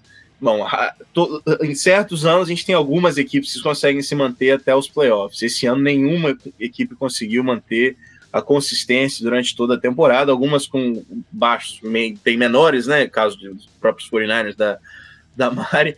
Uh, mas assim, o, o, os times eles é pique, né? Eles chegam no, no, no auge da sua temporada, no condicionamento físico, na sua estratégia, porque a NFL é muito de adaptação, né? Então, especialmente o sistema defensivo. Ah, então, os times às vezes conseguem se encaixar no momento certo. Ah, os Lions, eu acho que se, se, encaixaram muito cedo. Teve esse auge da temporada muito cedo durante a temporada. E a gente está vendo um time em, em declínio. Ah, os Broncos começaram muito mal e agora estão meio que no seu auge mas eu também não vejo esse auge durante muito tempo. Desculpa, Luiz, também, eu sei que está empolgado, mas eu acho que é um time para perder no primeiro jogo do. Se chegar nos playoffs, para perder no primeiro. Um, o, o, bom é que o schedule é muito fácil para os Broncos, né? Tirando esse jogo contra os Lions, deve ser três vitórias, porque os adversários são adversários divisionais, mas adversários bem abaixo. Os Chargers agora sem o Herbert, os Raiders, só Jesus sabe o que, é que eles estão fazendo nessa temporada. Um, e, e, os Patriots, né? perdem de jogo com, os, com a placar de futebol brasileiro. Uh, mas enfim, uh, então, assim, é o jogo para os Broncos vencer e se garantir nos playoffs. Um, mas eu, eu acho muito difícil isso acontecer, mesmo com o momento abaixo dos Lions. Eu acho que a, defesa, a derrota contra os Bears deixa o time bem mordido. E, como a gente sabe, esse é um time que gosta de morder joelhos. Então, eles vão para esse jogo com vontade de morder joelho. E o, o matchup, como, como a Mari falou também, é perfeito para esse time dos Lions, porque é um time que, que se impõe bem fisicamente, normalmente, do, na linha ofensiva, consegue estabelecer o jogo terrestre contra um rival que às vezes tem a dificuldade para segurar esses jogos mais físicos, né? É um time extremamente bem treinado pelo Sean Payton e Vance Joseph. Um, especialmente na parte defensiva, mas a, a, a, fragilidade do time eu acho que é o ponto forte dos Lions. E se os Lions conseguem implementar esse jogo terrestre, conseguem estabelecer a, a corrida e abre o play action onde o menino Goff se, se garante, né? Ah, porque se você deixar ele no pocket com a pressão vindo em cima dele, ele vai, vai errar, ele vai cometer erros, é, ainda mais contra secundárias mais complexas, ele se complica. Ah, mas quando você consegue estabelecer jogo terrestre, você dá um tempinho para ele, deixar ele rodar no play action, aí ele vai achar o Laporta, aí ele vai conseguir a, abrir o jogo um pouco mais, e aí é onde nasce o perigo para Denver. Então, eu acho que é o momento errado para Denver pegar os Lions. Uh, eu ainda acredito que o time provavelmente vai conseguir nos playoffs, mas é o jogo chave para garantir isso. E os Lions, de novo, vindo da derrota divisional, vendo os rivais chegando, já ficando um pouquinho mais é, é, é, né, com, com, com, aquele cheirinho de chegar nos Lions e provar que os Lions é um time perdedor eternamente na divisão, freguês, blá blá blá. Eu acho que Detroit se ajusta nesse jogo, consegue segurar uma vitória, mas também, se eu fosse fazer uma previsão agora para o resto da temporada, para os playoffs, eu acredito que são dois times que vão para os playoffs e perdem no primeiro round. Previsão bem plausível, inclusive. É, então, só um bicho aqui no meu olho, desculpa, gente. Voou aqui bem na hora. É, então, só para fechar com palpites, Fraga. Lions. Lucas. Uh, Broncos. Mari desempata de novo. Não, eu já falei, eu, eu, eu vou botar no Lions, porque, cara, é difícil acreditar no Broncos, entendeu? Essa é a questão. Quanto tu quebra a expectativa, é difícil que o time construa essa reputação uhum. de novo, entendeu? Eles podem estar jogando bem, mas eu acho que eles vão cair daqui a pouco. Eu acho que não vai durar. É um bom argumento para isso. Então, vamos lá. O último jogo da nossa lista aqui de jogos de destaque da rodada. Então, separamos quatro jogos. O último jogo é Philadelphia Eagles e Seattle Seahawks, esse duelo de aves em Seattle. É um jogo que traz as duas equipes em um mau momento, né? O Seattle Seahawks, um mau momento que já se arrasta algumas rodadas, né? Mas é um time que chegou até a brigar ali pela divisão, a ter a mesma campanha do San Francisco 49ers e agora não, não consegue mais ganhar de ninguém. É, e para piorar a situação, né, que já estava difícil, o Seattle Seahawks, que inclusive nesse momento está fora da, da zona de classificação para os playoffs, tá? Então o Seahawks parecia que era certo, né, que iria para os playoffs, agora nesse momento está fora da zona de classificação. Para piorar a situação, perderam o Dino Smith aí, não participou do último jogo por conta de uma lesão na virilha, e ainda não é certo que ele volta para esse jogo, né? Então, com o Drew Locke, as chances caem bastante de ganhar uma partida contra o Philadelphia Eagles, apesar é, do Philadelphia Eagles é, também não estar no melhor momento, vem de dois jogos em que eles foram amassados pelos seus adversários, né? Contra Niners e Cowboys. E como eu já tinha falado em outros programas, eu via esse time do, é, dos Eagles com uma campanha um pouco melhor, ou muito melhor do que o futebol americano que estava sendo apresentado. E acho que agora isso ficou mais claro nesses últimos jogos. Talvez tenha ligado um sinal de alerta aí para que o time melhore, porque peças para isso eles têm. É, eu vou pedir para o Fraga começar essa, já que ele conhece bem aí o Seahawks e deve estar acompanhando muito de perto também esse time dos Eagles. Uhum. Então, esse jogo é um jogo de recuperação para os Eagles, a melhor oportunidade possível para eles se recuperarem e voltarem a ganhar. Você também tem preocupações com o que o time tem apresentado nos últimos jogos. E o Seahawks sem Dino Smith tem alguma chance de chegar nos playoffs? Não. Nenhum time comandado por Drew Locke tem chance de fazer alguma coisa. Nada, né? É, uh, não que o Dino Smith seja um grande quarterback também, uh, mas uh, não, Drew Locke elimina qualquer oportunidade do, do, de Seattle de vencer esse jogo maioria dos jogos que enfrentaria na, na NFL. Um, É, os Eagles nunca, nunca convenceram de vez esse ano, né? Ah, a gente até brincou aqui no, no último podcast, ah, um time meio que time de Libertadores, né? Joga feio, joga aquele jogo truncado, mas arruma um jeito de vencer. Ah, e, e eu, eu, ponho muita fé nisso, eu dou muita moral para uma equipe que consegue vencer os jogos feios. Jogam onde tudo dá errado, jogam onde. Não tudo, mas né, tem, tem muita coisa dando errado e consegue encontrar uma maneira de vencer. Não tem sido assim nas últimas rodadas. Uh, eu acho que o placar, especialmente do jogo contra os 49ers, engana, mas os 49ers vieram mordido para dar o troco e os Eagles um pouquinho arrogantes, né? Salto um pouquinho alto, especialmente depois de vencer Kansas City em Kansas. Uh, acho que foi importante para o time meio que dar aquela, aquele cheque, né? E agora perdendo para o seu. Um, eu não sou torcedor dos Eagles, mas eu acredito que o maior rival, uh, que é Dallas. Um, eu acredito que agora é aquele aquele momento da temporada onde todo mundo se reúne e fala, ok, a gente não tá, não fez nada ainda, né? Perdeu um Super Bowl no ano passado, uh, não ganhamos absolutamente nada esse ano, vamos abaixar um pouquinho a bola e jogar o que a gente sabe jogar, que a gente vai conseguir vencer.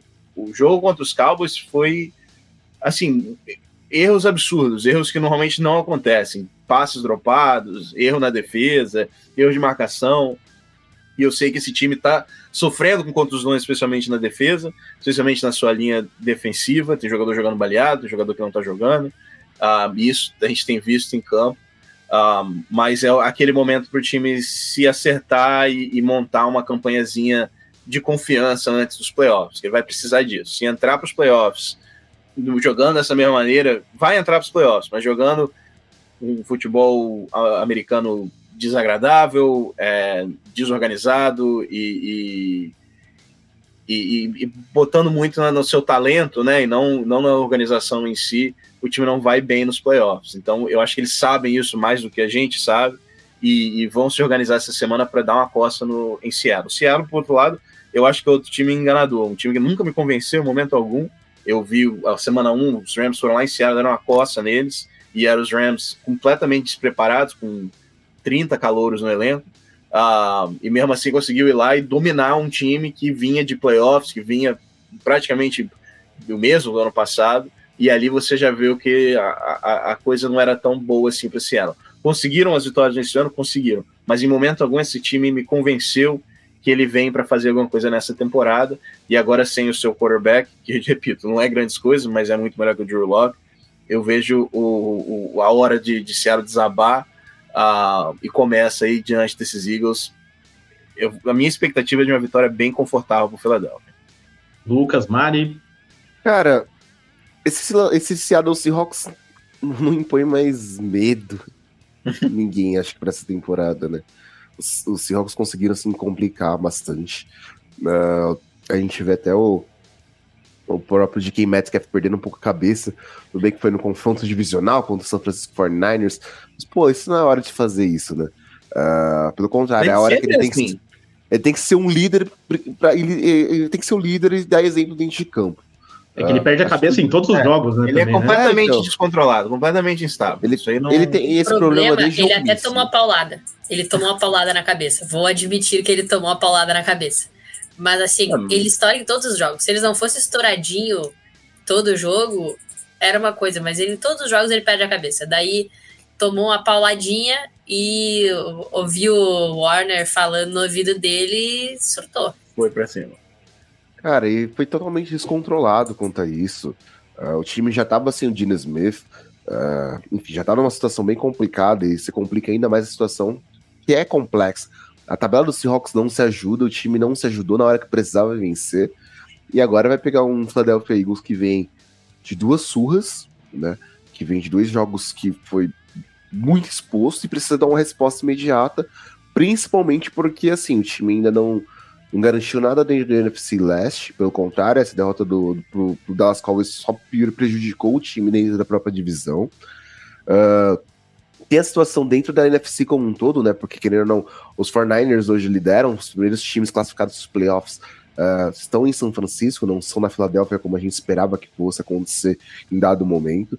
Então, os Seahawks eles vão precisar conter um ataque que vai vir muito mordido. Uh, os Eagles eles vão vir com um ataque que vai precisar mostrar força imediata com um adversário que vem passando com problemas.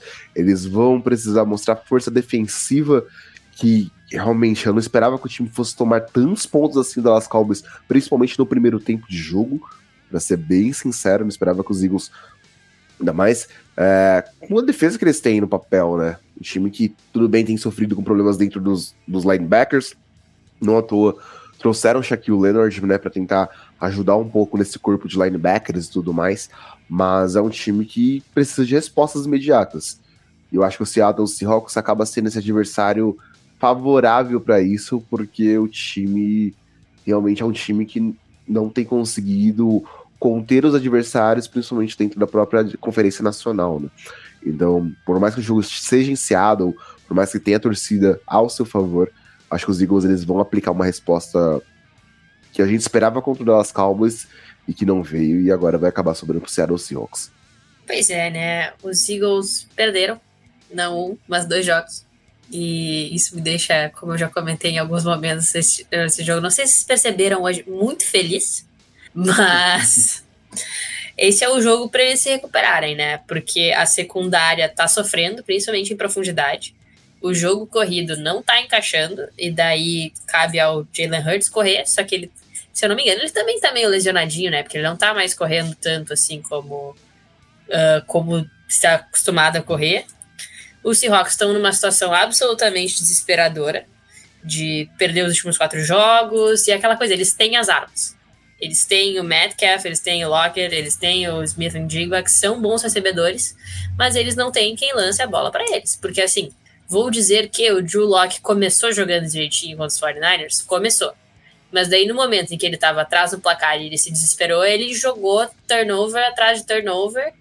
E não dá, o cara não pode perder a cabeça assim. E a gente, né, botou aqui, todo mundo já sabia que o Drew Locke não ia chegar a lugar nenhum, mesmo saindo de Denver. Então, é aquela coisa. Ele, eles têm o que precisa para uh, justamente o matchup bom, que é a secundária fraca dos Eagles no momento e os uh, recebedores que correm em profundidade, só que a bola não vai chegar neles. Porque o Joe Locke não lança em profundidade. Pra lançar a bola. Não, só lançar a bola, a bola não chega e não dá pra falou, eu assustei agora por um momento. Calma aí. pra aproveitar da secundária fácil. Ia chegar lá, ia chegar Só uma arma, né? Só precisa de uma arma que eles não têm. Eles têm a bala, não tem a pistola, né? É, exatamente. Joga assim. Não, daqui a pouco vai entrar lá o o velho para lançar a bola. Ele vai dizer: senta, Júlio. Senta, Júlio. Deixa que eu assumo. Deixa que eu lanço. Mas vamos ver, talvez se o é, Jimmy Smith jogar, existe ainda essa possibilidade aí, quem sabe vira um jogo bem mais viável aí para os Seahawks fazerem frente aos Eagles, porque os Eagles, como a gente disse, não está não estão nesse melhor momento. Mas a princípio acho que todos aqui vão apostar em Eagles, é isso? A contusão do Dino Smith é referência àquela pancada do Aaron Donald ainda, né? Ah, é, né? Não, o pior é que nem foi falado muito sobre essa lesão durante a semana, né? Ninguém estava colocando o Dino Smith como dúvida na rodada anterior, chegou no dia do jogo, veio a notícia de que ele uhum. sentiu a lesão e não jogaria contra os Niners. E aí veio o Drew Locke. Mas sim, já era alguma coisa que ele carregava de, de um jogo anterior, de jogos anteriores. É, é isso, né? Ó, o Enio Espanhol, que é torcedor do Seahawks, ele mandou aqui. O Dino tremeu, isso sim. Pode ser, né? Já meteu aquela dor aqui na, na virilha. Falou, ih, não vai dar hoje é Niners? Não, hoje não vai dar, não. Infelizmente, tô com uma dor aqui. Mas é isso, né? O Fiusa mandou aqui um Cry Eagles Cry, né? Que é o cartaz que subiu após a vitória dos Cowboys no último jogo. É, o Joshua Tavares falou aqui: passa dica de apostas aí, rapaz. E vai ouvindo aqui os nossos palpites né, para os jogos. E também segue o Playoffs no arroba ThePlayoffsBR. A gente está sempre com dicas de apostas lá em parceria com os nossos amigos da Playbonds, tá? Dicas quase diárias no Instagram, no Instagram de apostas de NFL e de NBA também. O, repassando aqui o chat antes da gente ir pro Expresso, né? Outros jogos que a gente estava comentando, né? O Fernando Jonatas. Isso tem cara do Broncos ganhar, né? O jogo contra o Lions. É só conseguir parar esse ataque e a defesa, que depois de chegarem ao, no fundo do poço, parece ter vergonha e agora joga com vontade. A defesa dos Broncos, né? Chegou no fundo do poço, agora está jogando com vontade. É, o Renato Morales falando que o Bills ganha o jogo contra os Cowboys. Fernando Jonathan dizendo que os Bills é, nunca, que os Bills nunca ganham um Super Bowl. Amém, tá? Quem tá falando isso é o Fernando Jonathan. Eu não tenho nada contra os Bills em relação a isso. É, o Rei das Rebatidas mandou aqui. Estou procurando um novo time para torcer. Estou na dúvida entre Buffalo Bills e Baltimore Ravens. Ele mandou qual escolher. Eu não vou falar, não vou me posicionar aqui. Espero que você assistindo os jogos chegue a essa conclusão. Mas são duas franquias muito importantes da NFL e que Poxa. a escolha que você tiver vai ser boa. Quer opinar algo, Mari? A dúvida entre o Bills e o Ravens torce para os 49ers. Eu acho muito melhor. Não, impressionante como a Mari coloca um 49ers verso em todos os temas. Ela consegue. A Mari sempre... consegue, ela sempre consegue. Gente, eu tô numa catequização. Se tiver um Porto Alegrense torcedor dos 49ers, saibam que a culpa é minha, tá? Eu tô num processo de catequização fortíssimo. E um dia eu vou, vou conquistar Porto Alegre, vai ser consulado de São Francisco 49ers. É, agora é a época dos torcedores dos 49ers comemorar, né? É o... Temporada regular, né? Temporada regular, quando eles ganham, sabe? Assim, é... O playoffs é diferente, né? Mas enfim. o Luiz Faria. nunca viu os 49ers ganhar nada, por sinal, né? e olha lá, vai. Tanto tempo, não, né? Provocação. Não Ela pode ser nascido, Fala, Mari, você não tem culpa de ser nova e não ter visto seu time ganhar o Super Bowl ainda. Fala. É. Tá é que assim, eu, eu nasci na época para ver o Brock Purdy, entendeu? Levar os 49ers a quatro Super Bowls consecutivos. Uau! Entendeu? Aí, aí, aí não dá pra te defender, Mariana, desculpa. Chegou nem no primeiro ainda. A nova dinastia, o novo Gold está nascendo. É... Nasci pra escutar um negócio desse. Ó, o, o Luiz Faria falou que Bill se entrar pelo wildcard será muita sorte. E o Igor Brunelli falou que é, o Fraga parece o Alex Capa, jogador de linha ofensiva dos Bengals. Olha, Eu até peguei é. aqui, quer ver? Ó? Vamos ver se aparece. Peguei a foto do Alex Capa pra gente comparar Fraga com Alex Capa. Tá aparecendo aí, gente? Olha aí. Quem acha que parece o Fraga, mande aí no chat. Não, aí, aí, aí você não ajudou, né? Você pegar a foto do Alex Capa com o cabelo preso, né? Com o cabelo preso, né? Se bem que não sei qual live que foi, me perguntaram se eu tava. Se eu tinha contratado o Tristan Wirfs, que eu tava aparecendo Tristan Wirfs. Aí eu tava formando uma linha ofensiva já no. Só jogador de linha ofensiva. É. é, ainda tem isso. É, então, mandem fotos aí do, é, do Alex Capa no, com o cabelo preso. O Enio Espanhol mandou aqui um super chat, façam como o Alex Capa e mandem é, superchat, mesmo que seja com cornetadas. Eu falei, Alex Capa, faça como o N espanhol, perdão. O Alex Capa ainda não mandou a imagem, não tá bravo porque a gente comparou com o Fraga. O N espanhol falou: Eu estive ausente das outras lives. Está difícil torcer para os Seahawks. E ouvir os comentários balizados e outros comentários engra mais engraçadinhos, não nos resta só rir por último. Exatamente. A gente, os Seahawks precisam jogar melhor para que a gente fale bem, né? Do, do Seahawks, no momento, não tem muito que falar bem do Seattle Seahawks.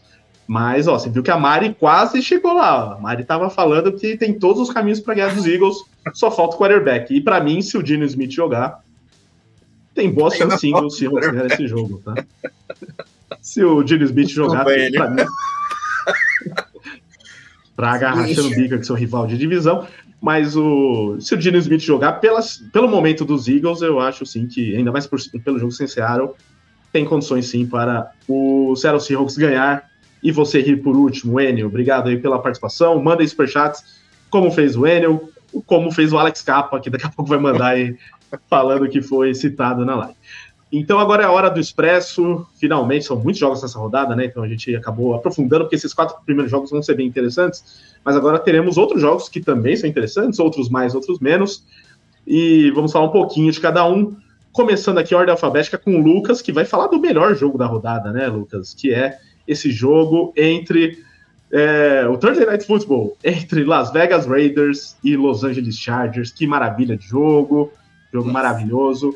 É, que se já era bom, ficou melhor, já que Justin Herbert está fora da temporada, passou por uma cirurgia no dedo indicador né, da, da mão direita, e por isso não joga mais nessa temporada, até porque os Chargers não tem muito mais o que fazer nessa temporada. Conseguiram, com um time né, na teoria bom, é, ficar fora dos playoffs, praticamente está fora dos playoffs com a campanha atual, que é de 5-8, que é a mesma campanha do Las Vegas Raiders. Então acho que assim, sobre o jogo, talvez nem tenha muito a falar, né, Lucas? Mas pela situação dos times, aí é, é, são dois times que poderiam estar melhor pelas peças que tem, ou pelo hype que tinha, né? no fim. Então os dois é brigando para não serem lanternas da divisão. E com quarterbacks reservas aí. É complicado, né? A gente tem. Para mim, o Brandon Staley já começa a querer ser demitido há muito tempo, né? Ele não, não, deveria ser mais o head coach da, da franquia dos Chargers. Uh, por tudo que ele vem apresentando nos últimos anos, mas principalmente nesse ano, em ver que não tem nenhuma evolução. Todos os membros da comissão técnica dele foram trocados, menos ele. E isso é indicativo para muita coisa. Agora, sem Justin Herbert, né?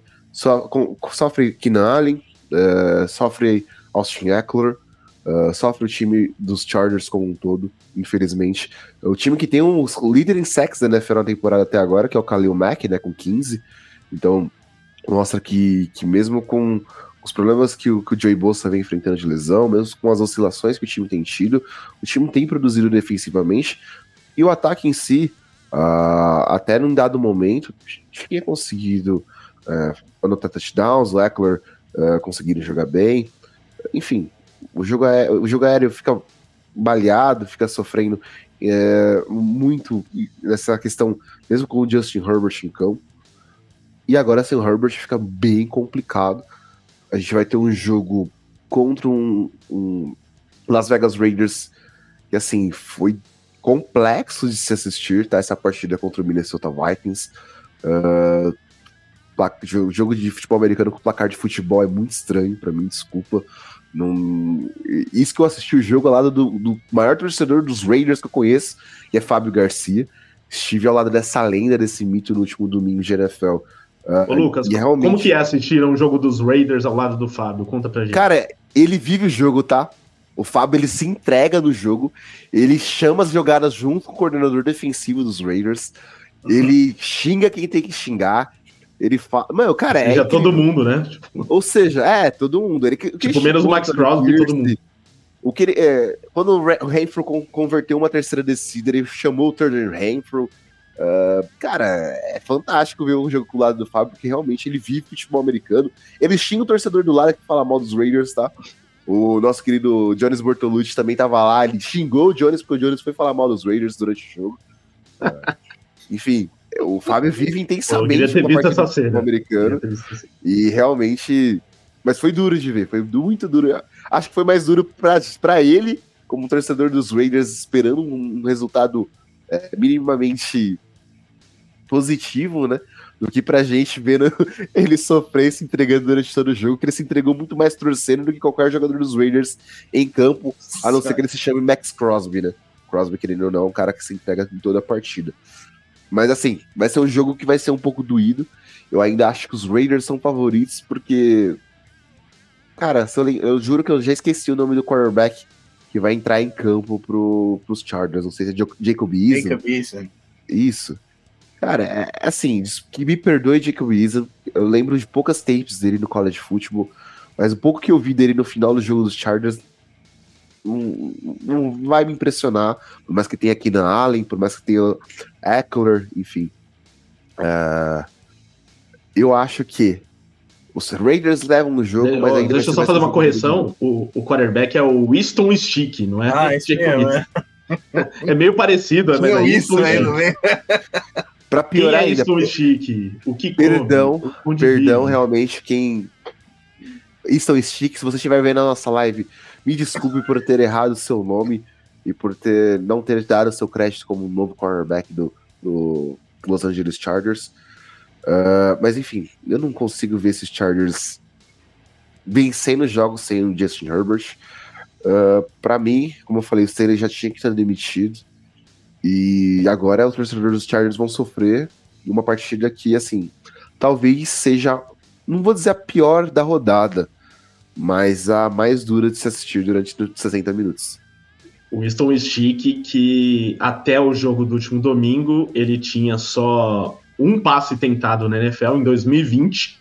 Então, um jogador que tá na NFL desde 2019 e só tinha um passe tentado na NFL, não por culpa dele, né? Por culpa de ninguém colocou ele para jogar, talvez por culpa dele de não ser bom, mas não tinha tido muitas oportunidades até então. E nesse último jogo tentou, né? 24 passes, acertou 13, né? Até tentou fazer alguma coisa, não lançou touchdown.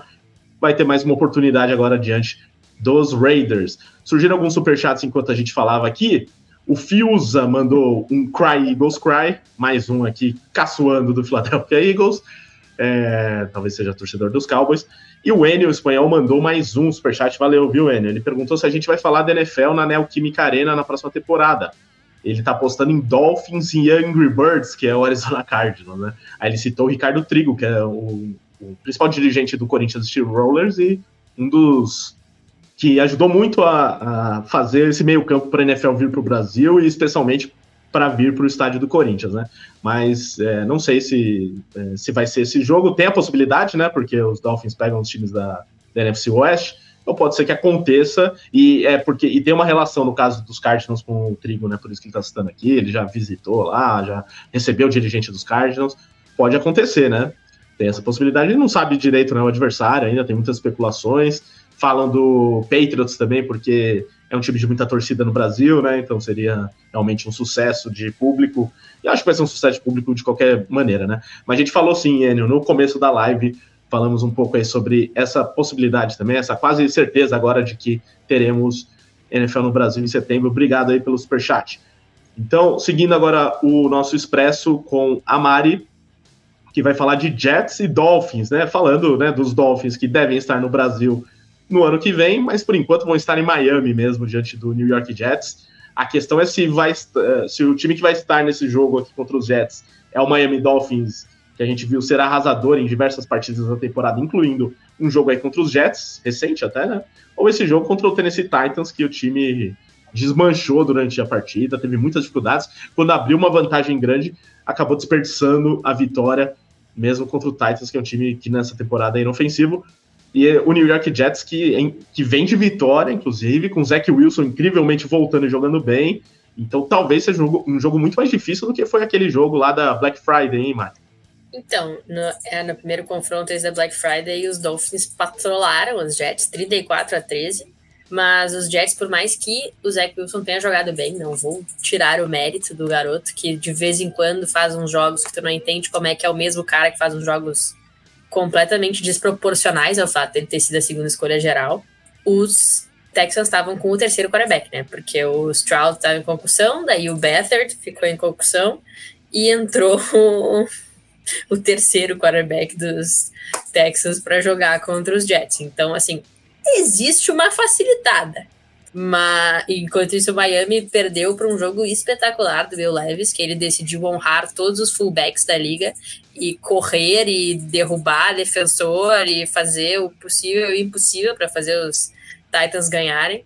E, uh, então, assim, os, mesmo assim, para mim é difícil acreditar nos Jets, apesar do sucesso recente, e é difícil duvidar dos Dolphins, apesar do fracasso recente é aquela coisa, é o jogo fora da curva, porque quando tu bota na ponta do lápis, tem o Tua, tem o Rio, tem o Waddle, tem o Monster, tem o Achain. Isso aí é um ataque mais carregado do que 90% da NFL. Não tem como tu ter um, um time muito mais explosivo que isso. Se eles jogarem num nível mais ou menos para eles, é superior a muitos ataques jogando bem. Então é uma questão de encaixar defensivamente para os dois lados, porque se os Jets conseguirem assim fazer uma defesa, não. Ninguém vai correr hoje, vai ficar só no, no passe. Ainda é um passe muito explosivo, mas ao mesmo tempo é é bem difícil, assim, porque ah, o Zach Wilson vai lá, faz um jogo muito bom e eu duvido que ele vai fazer um outro jogo muito bom na sequência, assim, ele pode esperar umas duas, três semanas e fazer um jogo, ah, é, talvez mereça ser titular, assim, mas é, eu, eu já perdi a esperança nele. A não ser, né, que apareça, assim, a, a Dora Kelsey para assistir o jogo, eu não, não acredito muito na, no garoto. Dona Kelsey, que talvez esteja em outro jogo da rodada, que é o jogo que eu vou passar agora para o Fraga, Kansas City Chiefs e New England Patriots, Jogo aí na terra do Fraga, em Boston, em Foxborough, né? É, Nova Inglaterra, né? Vamos resumir assim. Chiefs enfrentando então esse Patriots no momento em que os Chiefs é, vêm sendo muito criticados aí pelas atuações recentes, né? Vem de duas derrotas seguidas é, e que o time não tá rendendo, o ataque não tá rendendo. É, se for pegar os últimos quatro jogos, três derrotas, né? Então, é um negócio que a gente não está acostumado a ver. Duas derrotas seguidas para os Chiefs já não é algo que a gente está acostumado. Tem tudo, todas as questões que até o Fraga falou, se ele quiser abordar novamente, né? Da, da arbitragem no jogo contra os Bills, mas fato é que o time não está jogando bem, né? Mas nada melhor do que pegar o Patriots nesse momento para se recuperar, apesar da vitória que teve contra os Steelers, que o ataque, sei lá como, começou a jogar bem, é, e contra uma boa defesa, que é a defesa dos Steelers, né? Então conseguiu é, desempenhar aí, fazer pontos, que é algo muito difícil para os Patriots. Vinha de um jogo de que perdeu de 6 a 0, né? Aí ganhou de 21 a 18 dos Steelers, com o Bailey Zappi jogando bem, né? Ganhou a posição de vez. É, enfim, franco atirador esse Patriots. Que esperar nessa partida contra os Chiefs? Olha, é, é o, o, os Chiefs brincaram com fogo, com fogo por muito tempo, né? Porque eles decidiram que a estratégia ofensiva seria deixar o Mahomes já resolver. E em momento algum eles tentaram construir algo em, em volta uh, do melhor quarterback que eu já vi jogar. Uh, então, assim, tem o Kelsey lá que é sensacional, sim, mas o Kelsey sempre esteve por lá. O que que o, o Kansas acrescentou a esse ataque desde o início do Mahomes? É, antes tinha o Tarek Hill, uh, o Tarek Hill foi embora, eles conseguiram né, é, suprir a ausência dele com algumas outras peças, sim, mas em momento algum esse time tentou evoluir acima daquilo que é. Uh, em algum ponto a gente tem que botar em xeque também a, a, ideia desse front office, né, que já errou várias vezes com escolhas de draft, com opções no, no mercado de free agency, e em momento algum tentou trazer mais armas, trazer mais algum fator novo a esse ataque. E agora, finalmente, a conta está chegando. Uh, a linha ofensiva não é das melhores. Essa sim, eles tentaram investir, acertaram em algumas escolhas, erraram em outras, não é normal. Ah, mas fora isso, é Mahomes resolve ou nada, entendeu? Então, se você consegue anular o Travis Kelce do jogo hoje, é, como diz a, a, grande Gisele Bündchen, né? Ele não pode lançar a bola e receber ela também. ah, mesmo que um outro quarterback dos, dos Chiefs tenha feito isso. Ah, dos Chiefs? É dos Chiefs? Não, eu nem lembro agora. Ah, mas, é, enfim. Uh, então, assim, é um pouco complicado. Uh, mas é um adversário morto. O New England Patriots hoje não quer fazer absolutamente nada na temporada, esperando acabar. A experiência do Belizep, a gente já fez ela no ano passado. Às vezes ele rende bem para um jogo, mas é longe de ser um quarterback a nível de NFL. Um, ah, e eu acho que ele vai ser exposto uh, neste. É domingo o jogo? Não, acho que é. domingo, domingo. É, acredito que ele vai ser exposto nesse domingo. Não que Kansas City tenha uma grande defesa, mas o Spagnuolo tem feito um bom trabalho sim com essa defesa. Não é uma defesa. Não, o problema dos Chiefs hoje, diferente de outros anos, não é um problema defensivo. Bem pelo contrário, a defesa tem mantido eles em inúmeros jogos essa temporada. Uh, e eu acho que mais uma vez ela vai conseguir ganhar. E o time vai depender aí do, do Patrick Mahomes fazer alguma coisa mágica para bater essa defesa do Belichick, que é longe de ser considerado uma defesa do Belichick, né? Melhor mente defensiva na história da liga, realmente parece estar um pouco perdido esse ano. Eu não sei se é falta de motivação, não sei se é só birra entre ele e o Kraft, ele não tá nem aí pro time, eu não sei o que tá acontecendo, mas essa defesa tá longe de ser uma defesa a nível de Bill Belichick. Então, assim, uh, eu não espero absolutamente nada de, de, de New England nesse jogo. E vale lembrar que eles venceram de um Pittsburgh Steelers sem quarterback também, né? De novo, não que o quarterback seja grandes coisas, mas eu não sei nem quem é o reserva. Uh, e facilitou bastante a vida deles. Então, não, não, vejo duas vitórias, duas surpresas consecutivas de New England, não. Acredito que Kansas City, com todos os problemas, consegue se estabilizar aí nessa reta final entre os playoffs e deve atropelar New England dentro de casa. É, o reserva é só Mitchell Trubisky, né? Então, ah, é que... Trubisky. Como é que Como esquecer jogou, Mason Rudolph foi o reserva do Trubisky. É. Né? é. não, é um elenco de quarterbacks excelente aí do, do Pittsburgh Steelers. É, daqui a pouco a gente fala mais dos Steelers, mas agora o Lucas vai falar pra gente de do duelo dos nossos times, Lucas. Olha só que beleza, hein? New York Giants e New Orleans Saints que se enfrentam é, no domingo em Nova Orleans é, no momento da temporada em que os dois times, incrivelmente, é, sonham com alguma coisa, né? New York Giants muito mais difícil, né? Porque a campanha não ajuda, mas deu ali uma embalada nesses últimos jogos, né? Então faz com que é, gere ali uma possibilidade, né? Não tá a uma vitória da zona de classificação nesse momento, né? O último classificado é o Green Bay Packers com 6-7, e o New York Giants tem 5-8. Está ganhando jogos, acabou de ganhar do Green Bay Packers, inclusive. Talvez se perdesse, estava completamente eliminado. E ainda, como foi essa vitória contra os Packers, acho que foi muito é, importante para dar moral para a equipe, porque teve aquela, aquela, aquele fumble do Barkley que, se perdesse daquele jeito, realmente é para acabar com qualquer possibilidade, né? Mas foi lá e conseguiu se reerguer depois daquele lance para ganhar a partida, né? E o Barkley quase não faz, não sofre fumble, não, não é um jogador é, que dá esse tipo de mancada, então seria muito duro perder daquele jeito. Mas ganhou. Enquanto o New Orleans Saints tá na briga por playoffs, principalmente porque a divisão é muito ruim, né? Então tem chances reais de ganhar essa divisão. Pegou o bônus game aí contra o Carolina Panthers e ganhou, né? Que é o que tem que fazer. E se pegar nesse momento, até tem chance de wildcard também, porque o wildcard ficou muito em aberto, né? Mas é, para essa partida, quem que você acha que chega melhor? Você vê seu New York Giants mantendo essa boa sequência? Ou o meu Saints aí vai ganhar e vai seguir na briga pela fortíssima NFC South? São três vitórias seguidas pro gigante de Nova York, né? Os gigantes de Nova York. Tome devido e seus Blue Cats. Não, a, a Mari já tá pedindo, mas o Renato Morales fez uma, um acordo aqui que eu, eu, eu acho muito justo, tá? Os Giants se classificarem para os playoffs, eu venho pro livecast de playoffs vestido de agente e Tommy DeVito. Porque seria uma façanha gigantesca. Não, você isso tem que seria... fazer isso, você tem que fazer Não, isso. eu, eu venho vestido igualzinho o agente, o, o agente do Tommy DeVito, tá? Uh, eu não tenho cara de italiano igual, igual ele, mas uh, o uniforme estará pronto, pronto para isso.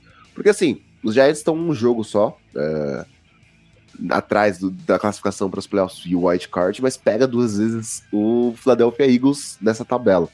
Ou seja, uma coisa que os Giants não fazem bater os Eagles há muito tempo. Mas não, não é impossível, né? Matematicamente o time ainda tem essa possibilidade, mas antes disso, vamos pensar. Vamos pensar no New Orleans Saints, lá em Nova Orleans, que é um jogo assim, eu considero um, aquele jogo que é chave para os Saints, né? Já que tanto o, o, time do Ricardo, como os Falcons, como os Buccaneers estão 6-7. Essa divisão que parece que ninguém quer vencer. O, a qualidade é duvidosa de todos os três times, né? Tem esse porém também. Mas eu acredito que os Saints são favoritos porque jogam em casa, primeiramente por isso. Claro que tem a questão da Eric Carr, tem algumas questões relacionadas à, forma como ele vem jogando nas últimas semanas, né? A gente tem tido um, até um Alvin Kamara um pouco mais discreto que a gente via vendo. Uh, e essa defesa, que é uma defesa que realmente esperava uh, que ela conseguisse manter o alto nível durante toda a temporada, ela tem tido muita oscilação, ela tem tido muitos jogos ruins, coisa que, diferente do, do lado azul, né, desse, desse confronto, do lado dos Giants, a defesa ela tem tido uma evolução muito grande, mesmo com a saída do Leonard Williams lá para Seattle. Uma coisa que eu ia eu pensei que os Giants iam ter uma queda de produção no pass rush, pelo contrário, o time vem vindo bem. Até o Aziz Ojulari jogou bem contra o Green Bay Packers. A secundária vem jogando bem. E eu querer que é um baita de linebacker e encaixou como uma luva nessa defesa. Se o ataque conseguir produzir com os recebedores que ele tem e com o Tommy DeVito, há possibilidade sim dos Giants levarem o jogo mesmo sendo em New Orleans. Mas hoje eu vejo os Saints como favoritos porque eles disputam de fato a divisão e eles precisam garantir essa vitória para tentar levar o título e se classificarem para os playoffs. Né? Para que tudo pode acontecer, esse embalo dos Giants pode dizer muita coisa sobre o time em si contra adversários que não são tão franco, francos favoritos assim. Mas eu ainda acho os Saints favoritos desse confronto. É, eu só ia dizer, façanha com Tommy DeVito, esse é um time que ganhou o Super Bowl com o Jeff Hostetler. Então, assim, se existe um time para fazer façanha com um quarterback, né, é, reserva, um quarterback, é, seria o New York Giants. Então, nada fora do normal para os gigantes aí de Nova York. O Fraga hoje está com frases fortes. Né? Agora tá cravando o Giants campeão do Super Bowl ah, com o Tommy DeVito, é isso, Fraga? Calma. Não, rapaz, se isso acontecesse, nossa, acho não, que não. quem fizesse essa bet ficaria milionário. É, façam agora, né? Façam agora. Venham agora para a torcida dos Giants que o muro tá baixo. Não façam.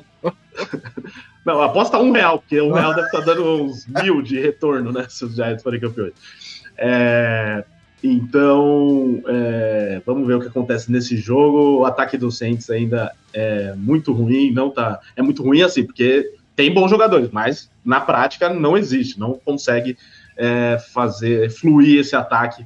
É, Chris Olave, Alvin Camara, né? Era para tá, ter muito mais é, desempenho do que vem tendo nos últimos jogos, mas esse último jogo, além de jogar com o Derek Carr machucado, né? Que ele tá. Todo jogo ele tá machucado, inclusive, né?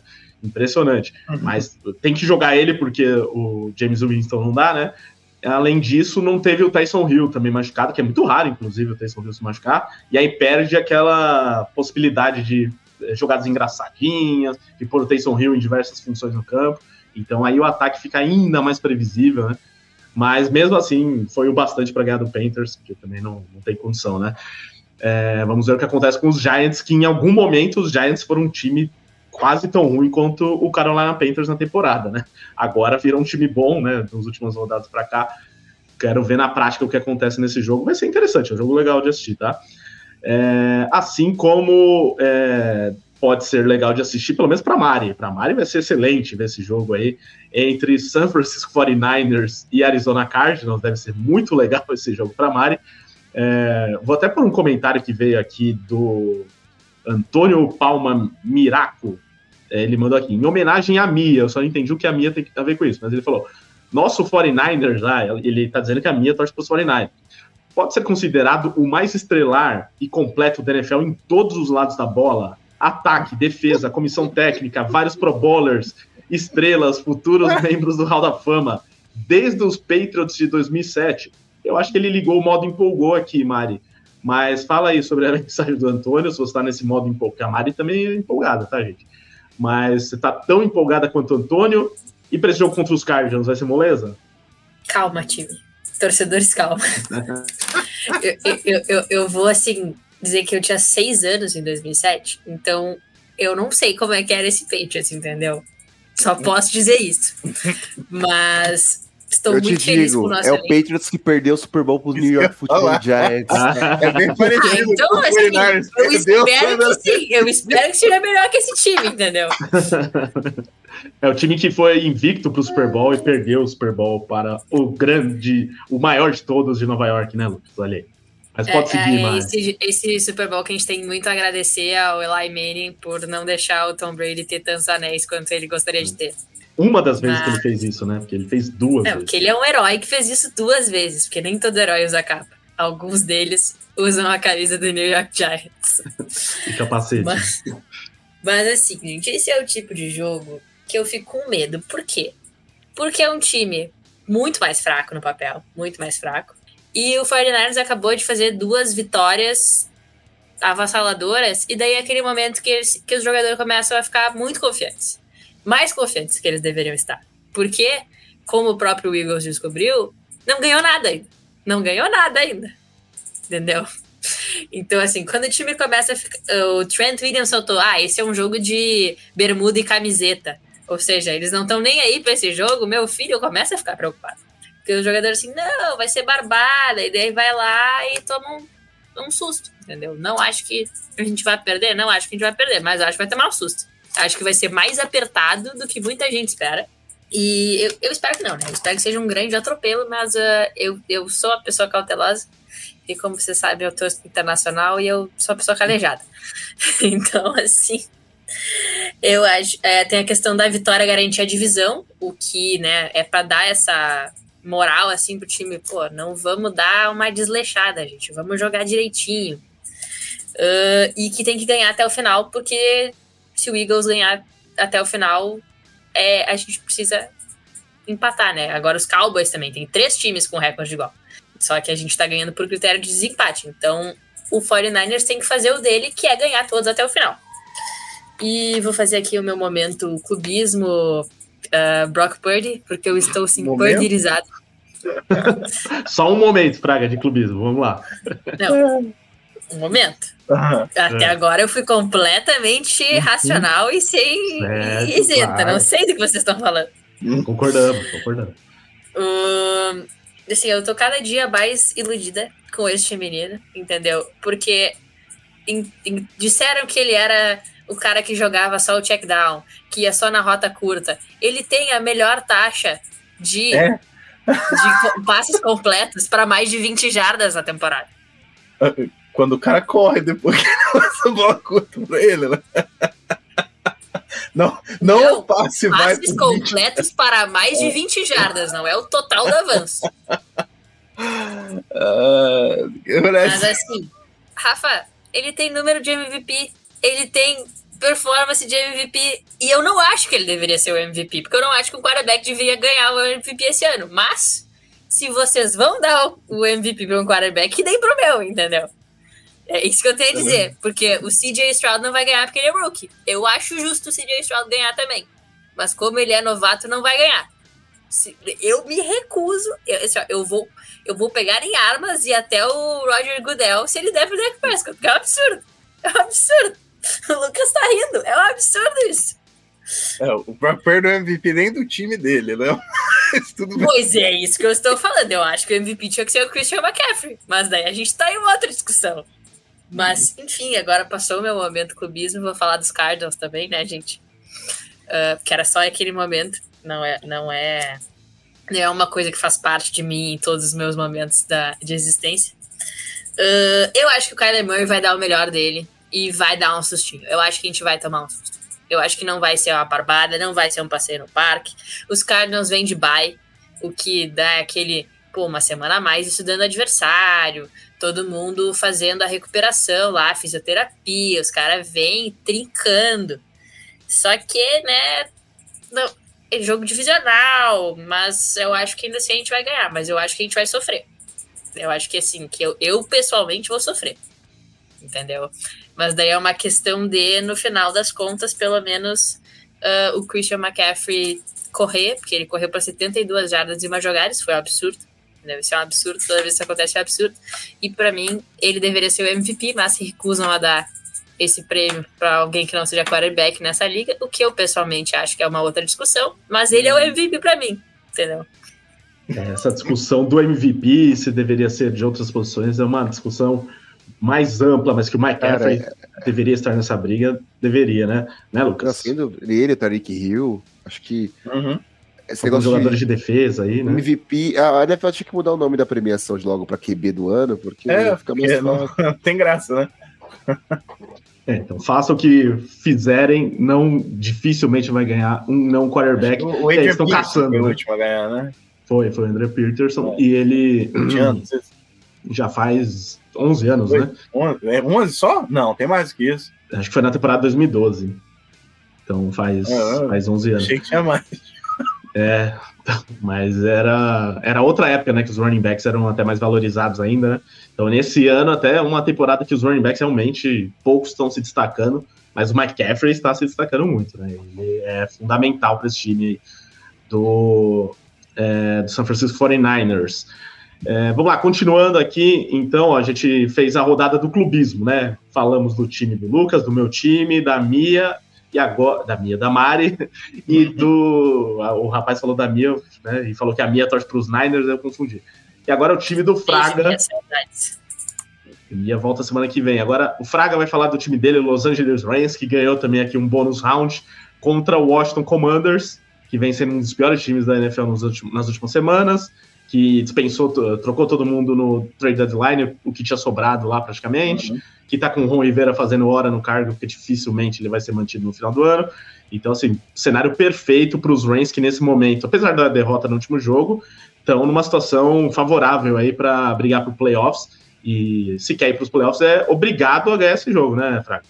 Ah, absolutamente. Ah, assim, vão falar que é clubismo, que é, é teoria conspiratória, o que for, mas a realidade é que a NFL não quer os Rams nos playoffs esse ano. Ah, ah, não, ah, se você for analisar o, o índice de jogos. Olá, Mari, depois você que é clubista, Mari. Não, não, não. Se você for é, analisar os jogos definidos por erros de arbitragem desse ano contra os Rams. Eu sei que para você é difícil escutar isso dos Rams, Philip, mas assim, os, o recorde Mas eu vira completamente, entendeu? E, aí você tem o fator de que é o quarto, a quarta semana que os Rams enfrentam um time saindo do bye, né? Inclusive teve uma sequência que foram dois jogos consecutivos ah, contra Cowboys e Steelers que o time enfrenta um time saindo da semana do bye, né? Então, curioso como eles conseguem fazer isso várias vezes durante uma temporada só contra um time específico. Eu não acho que vai fazer diferença nesse jogo, porque é uma diferença de talento muito grande entre Washington e, e Los Angeles. Mas sim é algo visível, porque a gente tá falando de MVP, tá falando tudo, e eu critiquei ele muito essa temporada, mas eu acho que a conversa sobre o Sean McVay como head coach do ano precisa de acontecer, porque os Rams é um time que entraram no training camp com 46 calouros no elenco. Então, de 67 jogadores, eram, desculpa, 43 eram calouros. Ah, e ninguém nunca fez isso na NFL antes. E a expectativa desse time era que era um time que ia para brigar para pique 1. Um time que não ia ganhar de ninguém, era um time defassado, era um time que ninguém acreditava. Ah, e, e, é um time que tá, tirando o jogo contra os Cowboys, é um time que tá em todos os confrontos que, que, que teve esse, esse ano. Ninguém atropelou Los Angeles, com exceção dos Cowboys, de novo. Foi um jogo né, atípico, mas os Rams conseguiram ser é, fazer frente para todo mundo. Inclusive, eu diria que hoje é, eu acho que ninguém quer pegar os Rams nos playoffs. Ah, independente do adversário, sendo dentro ou fora de casa, eu acredito que ninguém quer enfrentar esse time nos playoffs, que pode estragar a temporada de alguém. Não é um time pronto para ganhar o Super Bowl, não, mas é um time que sim pode estragar a temporada de um dos favoritos uh, nos playoffs, se o time conseguir chegar lá. E eu não sei se vai conseguir chegar. Um, aquele jogo do Brad Ripien vai custar caro, né? É o, o tiebreaker contra, contra Green Bay. Uh, e de novo, eu, eu uh, pode ser que a gente vai estar fazendo esse programa aqui, eu vou estar falando, tá vendo? Eu avisei que eles iam passar a mão nos Rams e iam tirar os Rams dos playoffs. E eu ainda acredito que isso vai acontecer nessa reta final. Mas se os times conseguirem chegar nos, play nos playoffs, vai ser um time perigoso sim. Um, por causa da. O, o, que, que o Vance Joseph e o Sean Payne fizeram muito bem em Denver? Eles tiraram os jogadores que estavam acomodados e botaram jogadores com fome de provar alguma coisa. E quando conversaram com o Aaron Donald dessa temporada, perguntando com ele como que eles conseguiriam reconstruir esse time, o que ele pediu era isso. Eu quero jogador com fome, eu quero jogador com vontade em volta de mim. Nada de estrela, de veterano, de gente querendo dinheiro, não. Eu quero jogador que quer se provar. E essa draft class dos Rams é sensacional. São cinco, seis jogadores de um nível bem acima do esperado, jogadores que vão ser titulares. Então, é uma espinha dorsal para um time que no ano que vem vai vir muito forte. Você tem Puka Nakua, que para mim é o calor do ano, independente do Stroud ou não, porque eu acredito que ele, se não quebrar, vai chegar muito perto de quebrar o recorde de calouros no final da temporada. Uh, você tem o Kobe Turner tendo uma excelente temporada, uh, uh, Byron Young, o Steven Avila, enfim, são, são grandes jogadores jovens, na sua primeira temporada de calor, que têm evoluindo a cada temporada. E eu falei mais cedo sobre os altos e baixos. Esse time ainda não chegou no seu auge durante essa temporada. Acho que está prestes a chegar lá. Poderia ter vencido os Ravens, sim. Mais uma vez, um third and long é o que mata o time, que foi um third and 17, que foi o touchdown do Lamar Jackson. E mais uma vez teve aquela garfinha do, do, do no final, punch return. Se você for olhar a jogada, completamente legal, mas ninguém marca nada. O holding contra os Rams é praticamente impossível, sabe? É praticamente impossível de você ver os árbitros marcarem um holding um, a, a, a, favor dos Rams, né, contra o adversário. Né? Então, assim, né, um, eu digo isso para ele, não, não acredito que esse jogo vai ser um jogo equilibrado. Eu, eu acredito que o time vem mordido, vem no, no, auge, o Cooper Cup conseguindo ficar um pouquinho mais saudável. E você vê um Matthew Stafford, a gente fala de jogador de MVP, ele não vai ganhar MVP, ele não vai nem ser, levar consideração para MVP, mas a temporada que o Matthew Stafford faz é absolutamente sensacional. O jeito que ele consegue manipular as defesas, o jeito que consegue trocar a jogada na linha de scrimmage, a presença de pocket dele é, é desigual dentro da NFL hoje. E ele faz sim todos os passes difíceis, com, com um ângulo de braço diferente. É uma temporada sensacional, uma temporada que eu achei que seria a última dele, e eu já tô na expectativa que ele vai ser o quarterback para essa próxima sequência, nesses próximos dois, talvez até três anos. Eu acho que três é empurrar um pouquinho, mas certamente no ano que vem, talvez até na outra temporada, que é quando os Rams realmente vão montar um time para ser para brigar por um Super Bowl. Eu confio em Matthew Stafford e confio que contra essa defesa dos Commanders, que não tem pass rush agora, que ele vai ter tempo para trabalhar, um Kyron Williams jogando como um Todd Gurley da vida, é, a expectativa é de um atropelo do time de Los Angeles. Pode ser que eu queime a língua, né? De novo, time vindo do Dubai, né? De arbitragem, né? Mas ah, eu acho que esse domingo eu não vou estar xingando, não vou estar falando palavrão, eu não vou estar é, trocando de camisa no meio do jogo, porque eu sou supersticioso. E eu acho que meus meninos que ganharam, cada um ganhou um jersey novo, sabe? Nessa temporada, é, nessa semana, por sinal, aniversário do meu menino, acabei que eu já dei para todo mundo uma, uma Cooper Cup. Ah, porque eles não vendem uma Puka na Cua para criança, tá? Se vender, seria uma Puka na Cua. Mas todo mundo de Cooper Cup, o pequenininho ganhou a camisa do Aaron ele tá usando todos os dias. Tem uma semana, eu chego em casa, ele tá com o Aaron Donaldzinho dele. Então, para orgulho do meu pequeno filho, eu acho que esse domingo vai ser só alegria aqui na Casa Fraga e comemorando mais uma vitória dos Rams. E quem sabe, né, os Giants. Ah, os Giants começaram aí o, o, o, o caminho e o meu querido padeiro Baker Mayfield faz o estrago aí também no outro jogo que a gente vai conversar, e os Rams encontram ali a sétima colocação, e talvez eles nunca mais saiam dessa, dessa zona aí até o final da temporada. Muito bem, Fraga, fica tranquilo que a próxima rodada aqui é contra o Saints, tá? E aí contra o Saints é, a arbitragem a gente sabe Saints, que aí ajuda. Giants, aí. Engraçado, ó, Saints, Giants, 49ers, tá aí o sketch dos Rams, ó.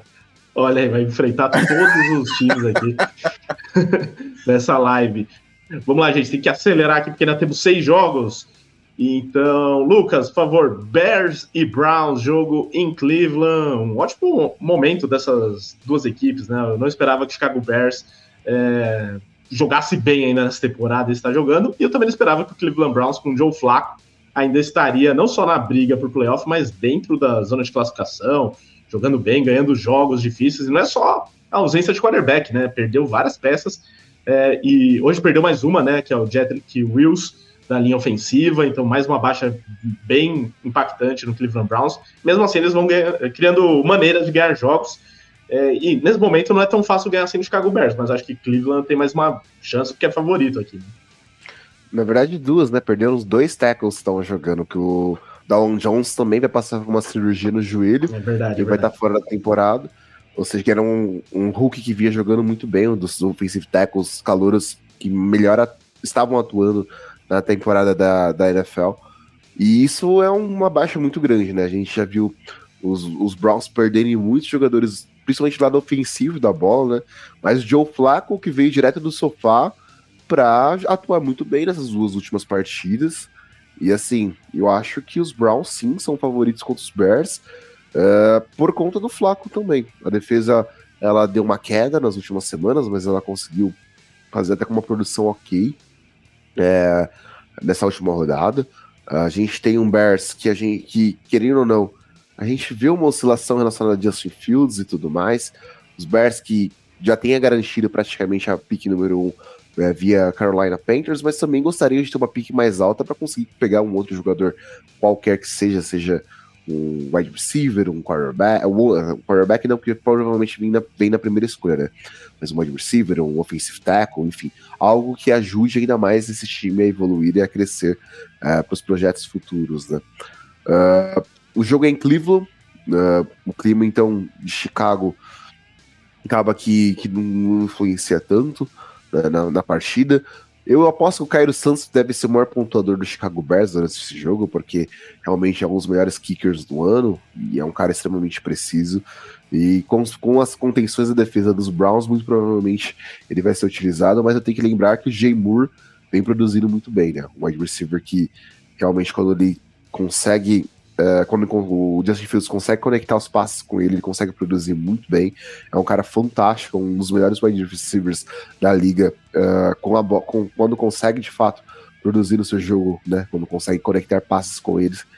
E é fantástico o quanto realmente ele, ele é um diferencial nesse ataque. Uh, os Bears, para mim, é um time que pode ser uma pedrinha no sapato dos Browns, os Browns que ainda tem, estão na disputa pelos playoffs, né? Mas como, como você trouxe, essas baixas podem ser um diferencial muito grande para um time que vai, pode ir para os playoffs, né, classificar e o wild card, que é o mais provável, já que os Ravens estão liderando a divisão, estão liderando a AFC como um todo, e os Browns só terem esse jogo e já, já serem eliminados. Uh, mas o Flaco tem mostrado uma grande partida, eu espero que ele continue mostrando isso contra os Bears, e eu acho que os Browns são sim favoritos desse jogo. Exatamente. E é incrível como alguns. Para a posição de quarterback, se você tem um jogador que né, passa um mínimo de segurança ali, que não precisa fazer muita coisa, assim, não precisa é, fazer big plays, mas o Flaco está sendo mais ou menos o que ele foi a carreira inteira dele, ainda está mostrando que tem físico para jogar pelo menos, e aí já faz muita diferença em relação aos outros que estavam lá, principalmente os reservas do Deshaun Watson, né, que não tem, nenhum deles tem muita condição de jogar na NFL, então por isso que eles foram atrás de um quarterback como o Joe Flaco, e acho que isso pode dar certo aí nessa briga por playoffs. É, próximo jogo aqui vai para Mari, por favor, Mari, fale de Houston Texans e Tennessee Titans, Titans que vem dessa grande vitória contra os Dolphins, que ninguém esperava e com certeza vai dar muita moral aí pro time, talvez ainda sonhar com alguma coisa aí, se é que é possível ainda nesse momento. Will Levis não teve a melhor atuação da história, mas mostrou belos lampejos ali durante o jogo, que é o que a gente espera dele, né, que ele se firme como quarterback da franquia. E o Houston Texans, que parece que encontrou seu quarterback de franquia, mas ele se machucou no último jogo, concussão contra os Jets. E além disso, eles já perderam numa rodada anterior o Tank Dell, nessa perderam o Nico Collins. Então, uma situação assim que o Texans parece que nesses últimos jogos está se complicando em relação à briga por playoffs, até por conta de lesões, né? E chega para enfrentar o Titans, que em casa é muito forte. O que, você está esperando desse jogo? Eu só tenho muita pena dos Texans, de verdade, porque era um time que ninguém dava nada e eu dava muita coisa, porque eu sou uma grande fã do Demeco Ryans. E sou viúva do Demeco Ryans até hoje, por mais que o substituto dele esteja fazendo um trabalho bem ok, assim, uh, em São Francisco. Eu, eu ainda sinto muito falta dele e eu sabia que ele ia fazer alguma coisa boa com os Texans.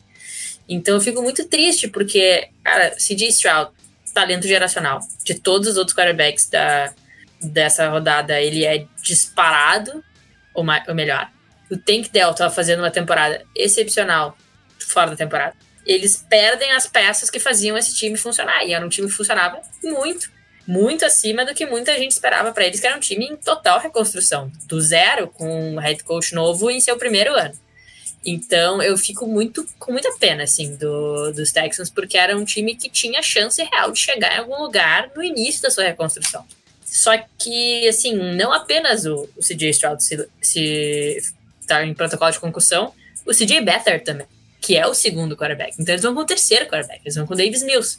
É, é muito difícil achar que esse time, por mais que tenha ido muito longe com o terceiro quarterback, sem o wide receiver 1, sem o Nico Collins, vai chegar em. vai conseguir vencer um Titans que tá muito pilhado. Uh, então, assim, é, é, é complicado. Para mim é bem é, é, difícil achar que os Titans vão ganhar, porque o Derrick Henry vai passar o trator e o Will Levis ele tem uma coisa que faz muita diferença no quarterback calor, que é vontade e falta de medo, o que pode ser ruim, mas ele não tem medo de se quebrar. Ele vai para cima dos defensores e ele atropela os defensores, porque ele é enorme. Então, assim, ele tem a garra e a vontade, a coragem, ele não tem o medo, ai meu Deus, vou lançar uma interceptação. Não, ele vai lá e lança a bola. Se ele vai ser interceptado, são outros 500. Mas ele não tem medo de, de ir pro, pro combate. Então, uh, eu vou botar muito essa nos Titans, porque os Texans, é, eles não tem mais time. Não tem quem botar em campo. É, então, a situação tá complicada para o, o Houston Texans. E só corrigindo, o Better não é do, dos, dos Texans, né? é dos, dos Jaguars.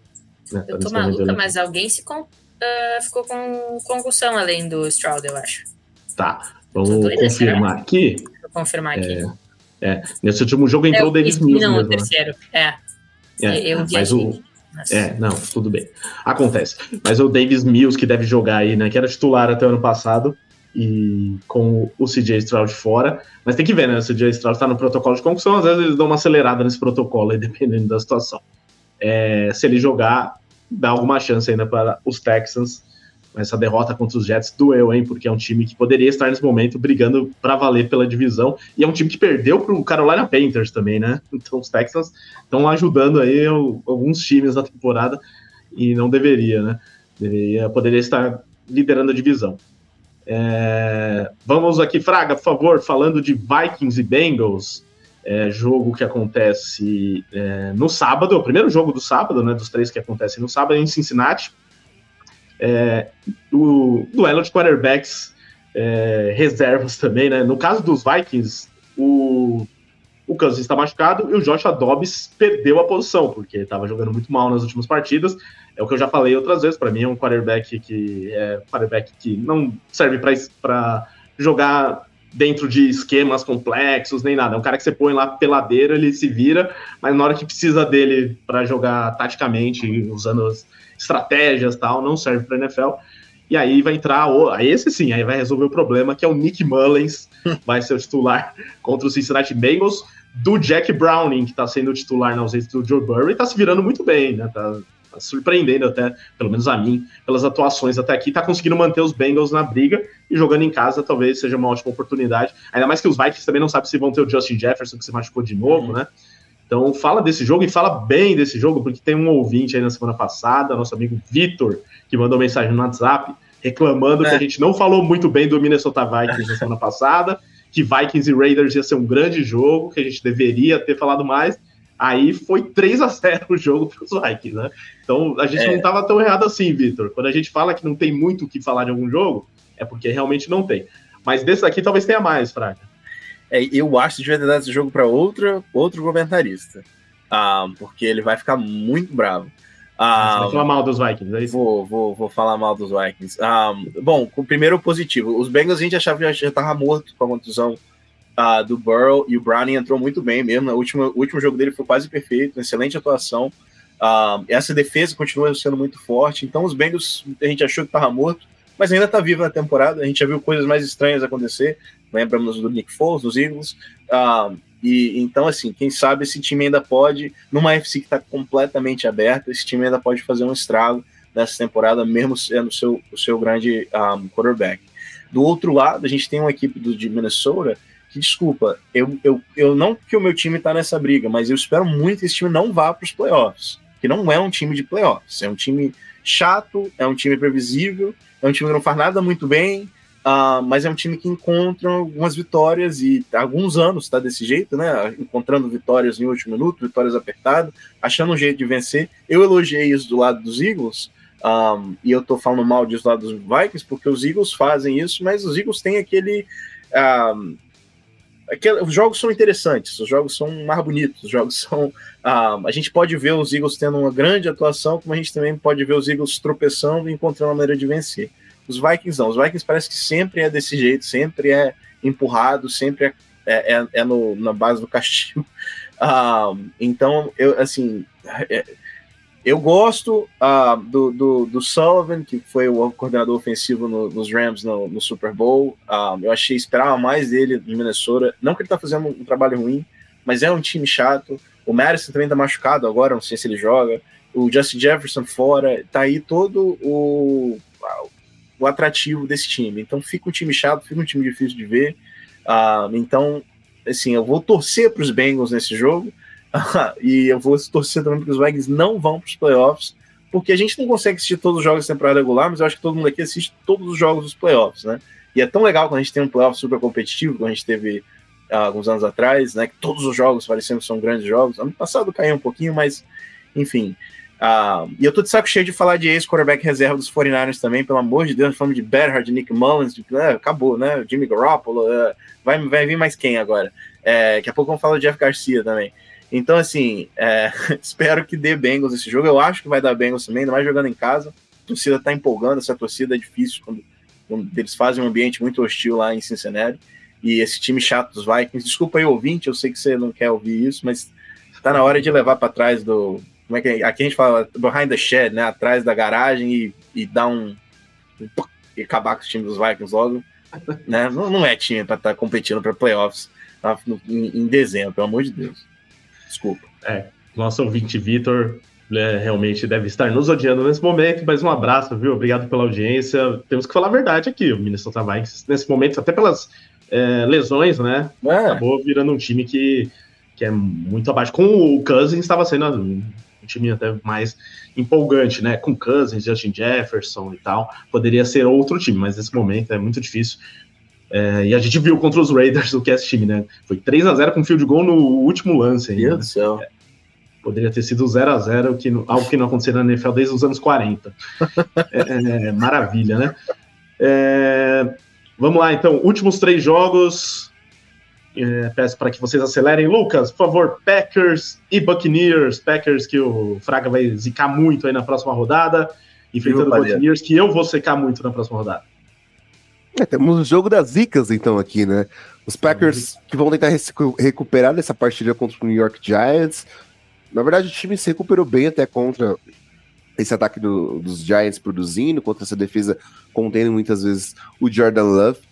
Porém, que na última e derradeira campanha, no drive decisivo, essa defesa não conseguiu con con conter Tommy DeVito, que levou ao field goal da vitória dos Giants. Eu espero que os Packers eles consigam se recuperar dentro da Frozen Tundra, né? A gente vai ter um jogo uh, que é muito importante para o time dentro do Lambeau Field contra um, um, um, Tampa Bay Buccaneers que realmente oscila bastante e comete mais erros do que é, acertos. Nessa né? última partida não teve o Vitavé, mas conseguiu conter bem ações terrestres do adversário. Talvez não seja um problema muito grande contra os Packers, já que Aaron Jones continua uh, nessa questão de, de sofrer com lesões. Então eu espero que um jogo um pouco mais equilibrado, uh, diferente de alguns outros jogos que a gente tem uh, na, na, rodada, mas eu acredito que os Packers vão conseguir se recuperar dessa derrota e o Jordan Love vai conseguir levar o time à vitória. Próximo jogo aqui para Mari, que vai falar de Steelers e Colts, mais um jogo do sábado da rodada de NFL, relembrando, né? Tem jogo no sábado, três jogos no sábado é, e dois times que vêm de derrotas doloridas aí, pensando que os dois estão na, na briga de playoffs, né? E que é, tem chances reais nesse momento, inclusive, é, estando nesse momento na zona de classificação, né? Então, além de tudo, é um jogo que pode ter implicações de playoffs, mas dois times que vão estar quarterbacks reservas também, né? Uma praga dessa temporada, né? Garner Minchel, que basicamente é o titular, porque está desde o começo do ano, mas Steelers com o Mitchell Trubisky, que já foi citado aqui, e a gente viu o, se com Kenny Pickett é ruim, com Trubisky consegue ser pior, né, Mari? Esse jogo aqui. Pois então, né? Tu falou duas derrotas dolorosas, duas derrotas terríveis contra times que são muito mais fracos, apesar de, né, estar com a questão do Pickett ainda sem data de retorno, com fratura no tornozelo, fez cirurgia, talvez volte em um mês, talvez não volte. E Cardinals e Patriots, né, que são dois times que a gente comentou que, que são o saquinho de pancada da NFL essa temporada.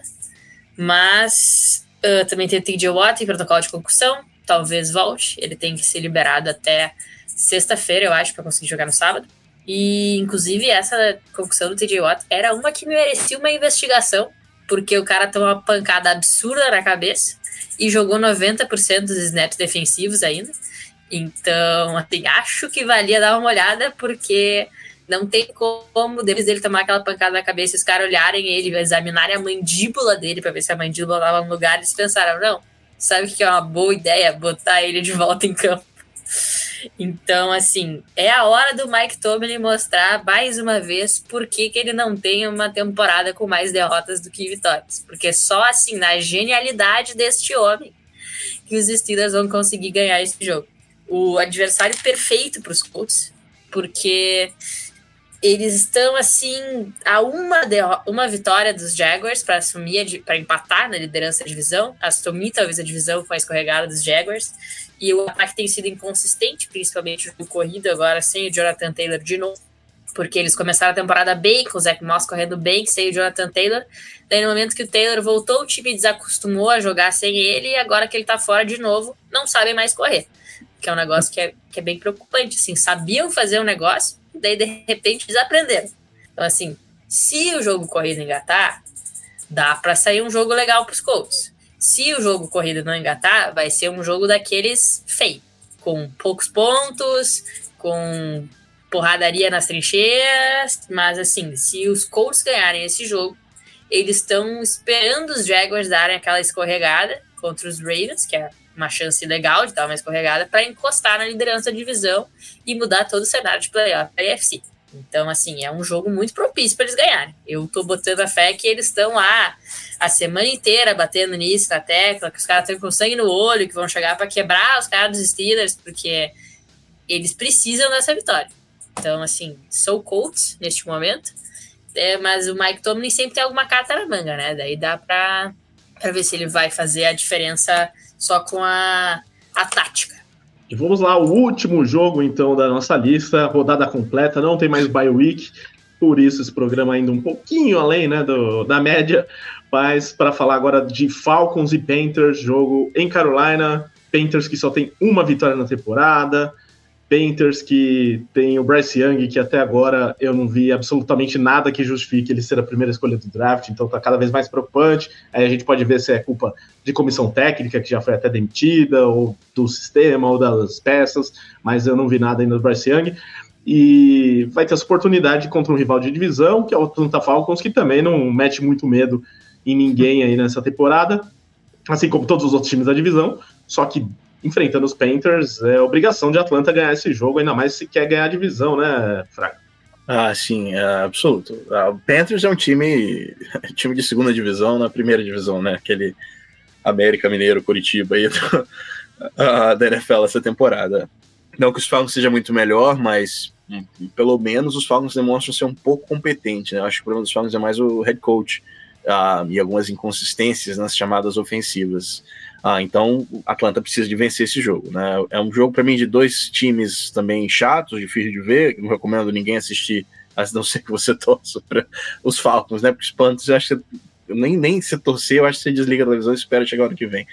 Ah, mas é, né? Ah, eu não tenho nada positivo para falar de Carolina esse ano, então eu espero que os Falcons consigam pelo menos estabelecer um pouquinho melhor os seus astros, né? E um, por incrível que pareça, o Raider tem melhorado, né, durante a temporada, tem demonstrado um pouquinho de competência, mesmo ele dá aqueles panes, né, e faz uma besteira, ele tem melhorado um pouquinho a mais, aí agora é só, né, vamos lembrar de quem, Kyle Pitts, é, a, do, do London, do, do Bijan Robinson, vamos lembrar do que, que você tem, começar a utilizar esses caras e não ficar inventando muito, uh, mas eu acho que são dois times que ano que vem já vão estar com recoaches novos, então é, não, não, não é um jogo para ter muito o que falar, não. Acho que é aquele para trocar o canal, com todo respeito.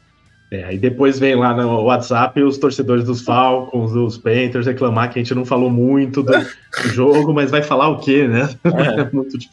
não tem muito o que falar. É só, como disse o Fraga, é só ver se os Falcons começam a usar melhor mesmo as suas estrelas jovens, como foi até no último jogo, alguns deles, né? O Drake London apareceu muito bem, o Bijan Robinson é, fez touchdown, mas ainda é subutilizado, né? Poderia Sim. ter sido Precisa muito ter uma sequência, né? É, o Caio Pitts, então... como os astros que a gente espera que eles são. O recorde parece que é. não quer isso, né? E vai entender. Exatamente. Enquanto o Arthur Smith estiver lá, as coisas serão difíceis para a Atlanta Falcons. Mas nada melhor do que enfrentar o Carolina Panthers nesse momento. Então é isso, gente. Conseguimos falar de todos os jogos da rodada. Só peço agora destaques finais também, no pique, como diria outro. É, Mari, obrigado pela sua participação. Algo a acrescentar? Algum clubismo a mais dos Niners? Poxa, espero que as pessoas não fiquem muito doloridas assim quando a gente fala essas coisas. Às vezes, às vezes o clubismo escapa, vamos, vamos dizer que sim. Mas é que às vezes, gente, o time tá numa fase ruim. Eu passei vários anos com o 49ers numa fase ruim. Eu tenho que aproveitar que ele tá numa fase boa agora, entendeu? Espero que um dia essa fase chegue para vocês também. Mas assim um grande prazer estar cercado dessas companhias maravilhosas. E, e o, o, Lucas está contando anéis nos dedos. Eu nasci em 2001, Lucas. O que, que eu vou te dizer? Eu, eu, já, não... eu, não sei se, eu não sei se os Giants vão ganhar o Super Bowl na minha vida. Eu já vi dois Super Bowls, eu sou muito feliz por isso. Eu também. Mas eu acho que o meu vai ganhar mais. é, você tá achando demais também, Fraga. É. Mari encerrou a despedida? Encerrei a despedida. Só muito feliz de estar aqui. Semana que vem estamos aqui de novo com a, com a Mia e com o, Lucas Luiz. de novo? Luiz, Luiz. Para trazer mais piadinhas, mais momentos engraçadinhos. É sobre isso, entendeu? É sobre isso, né, Lucas? Valeu, hein, pela sua participação. Valeu, Ricardo. Abraço, abraço, Fraga, abraço, Mari, abraço todo mundo que nos assistiu ao vivo, que nos escutou na versão do podcast. Muito obrigado realmente por vocês acompanharem o trabalho do The Playoffs. Eu espero que o dia após a gravação desse programa a gente tenha oficialmente a notícia que a NFL vem de fato para o Brasil, venha jogar na Neoquímica Arena, que os Dolphins é, com direito de exploração do marketing no Brasil, traga esse jogo para cá e que seja uma grande festa para todo mundo, porque estamos ansiosos de fato para ter esse jogo aqui há muito tempo. É isso. Como dissemos, se tiver Reigns e Dolphins, você apareça aqui, hein, Fraga? Valeu pela participação. é, não vou prometer, não, mas vamos ver. ah, eu que agradeço o convite. De novo, é um prazer, é, Mário, Lucas, Rica, é, todo mundo que está aqui com a gente. É divertido demais poder conversar um pouquinho sobre esse esporte. A gente, a gente ama tanto, né? Desculpa ao torcedor que eu tirei onda, que eu falei pouco do seu time. Eu também, como a Mari, passei desculpa, decidi torcer para os Rams em 1999, a gente foi campeão, eu achei que seria para sempre. Veio mais um Super Bowl que a gente perdeu para um time que eu odiei o resto da minha vida. Depois foram 15 anos de sofrimento até que finalmente Sean McVay me tirou do abismo e agora, é, né, é, eu acho que eu, é, tá, tá aí entre a elite da liga quase todo ano, então vai passar como todos, isso acontece, aproveite enquanto ela tá para você. Ah, e vai ser um prazer. Vai ser um prazer eliminar os 49ers nos playoffs também, como eu previ. Uh, e espero voltar aí, né? Ilude. Não seria a primeira vez. Uh, e vocês. Uh, semana que vem tem o Luiz e a Mia, né? A Mia que eu tô torcendo contra o time dela bastante. O Luiz que eu falei mal dos Broncos. Então pega leve aí quando vocês lembrar dos seus comentários. E espero estar de volta aqui já garantido nos playoffs aí, junto com os 49ers da Mia e contando pro Lucas aí como foi visitar e bater o time deles dentro do estádio dele. Muito, muito bem, depois do momento empolgou de Rafael Fraga, chegamos ao fim de mais um livecast de Playoffs. Lembrando que esse programa é editado em versão podcast pelo estúdio WPcom. Coloco mais uma vez na tela aqui o, a mensagem da WP. Ó, tava com a caneca deles, até esqueci de falar, ó. Canequinha que o Pix enviou há algum tempo. Você que quer gravar seu podcast, você que quer editar seu podcast, você que quer aprender a editar podcast, mande mensagem para a WP no número 54996256634 ou acesse o site grupowpcom.com.br barra estúdio. E se você também quer fazer suas compras de Natal, aproveite o cupom PLAYOFF10 na Centauro e aproveite também o link na descrição que vai direto para a página da New Era na Centauro, onde você encontrar diversos é, descontos para os bonés da New Era, que são muito legais. É isso, gente. Um abração, até a próxima.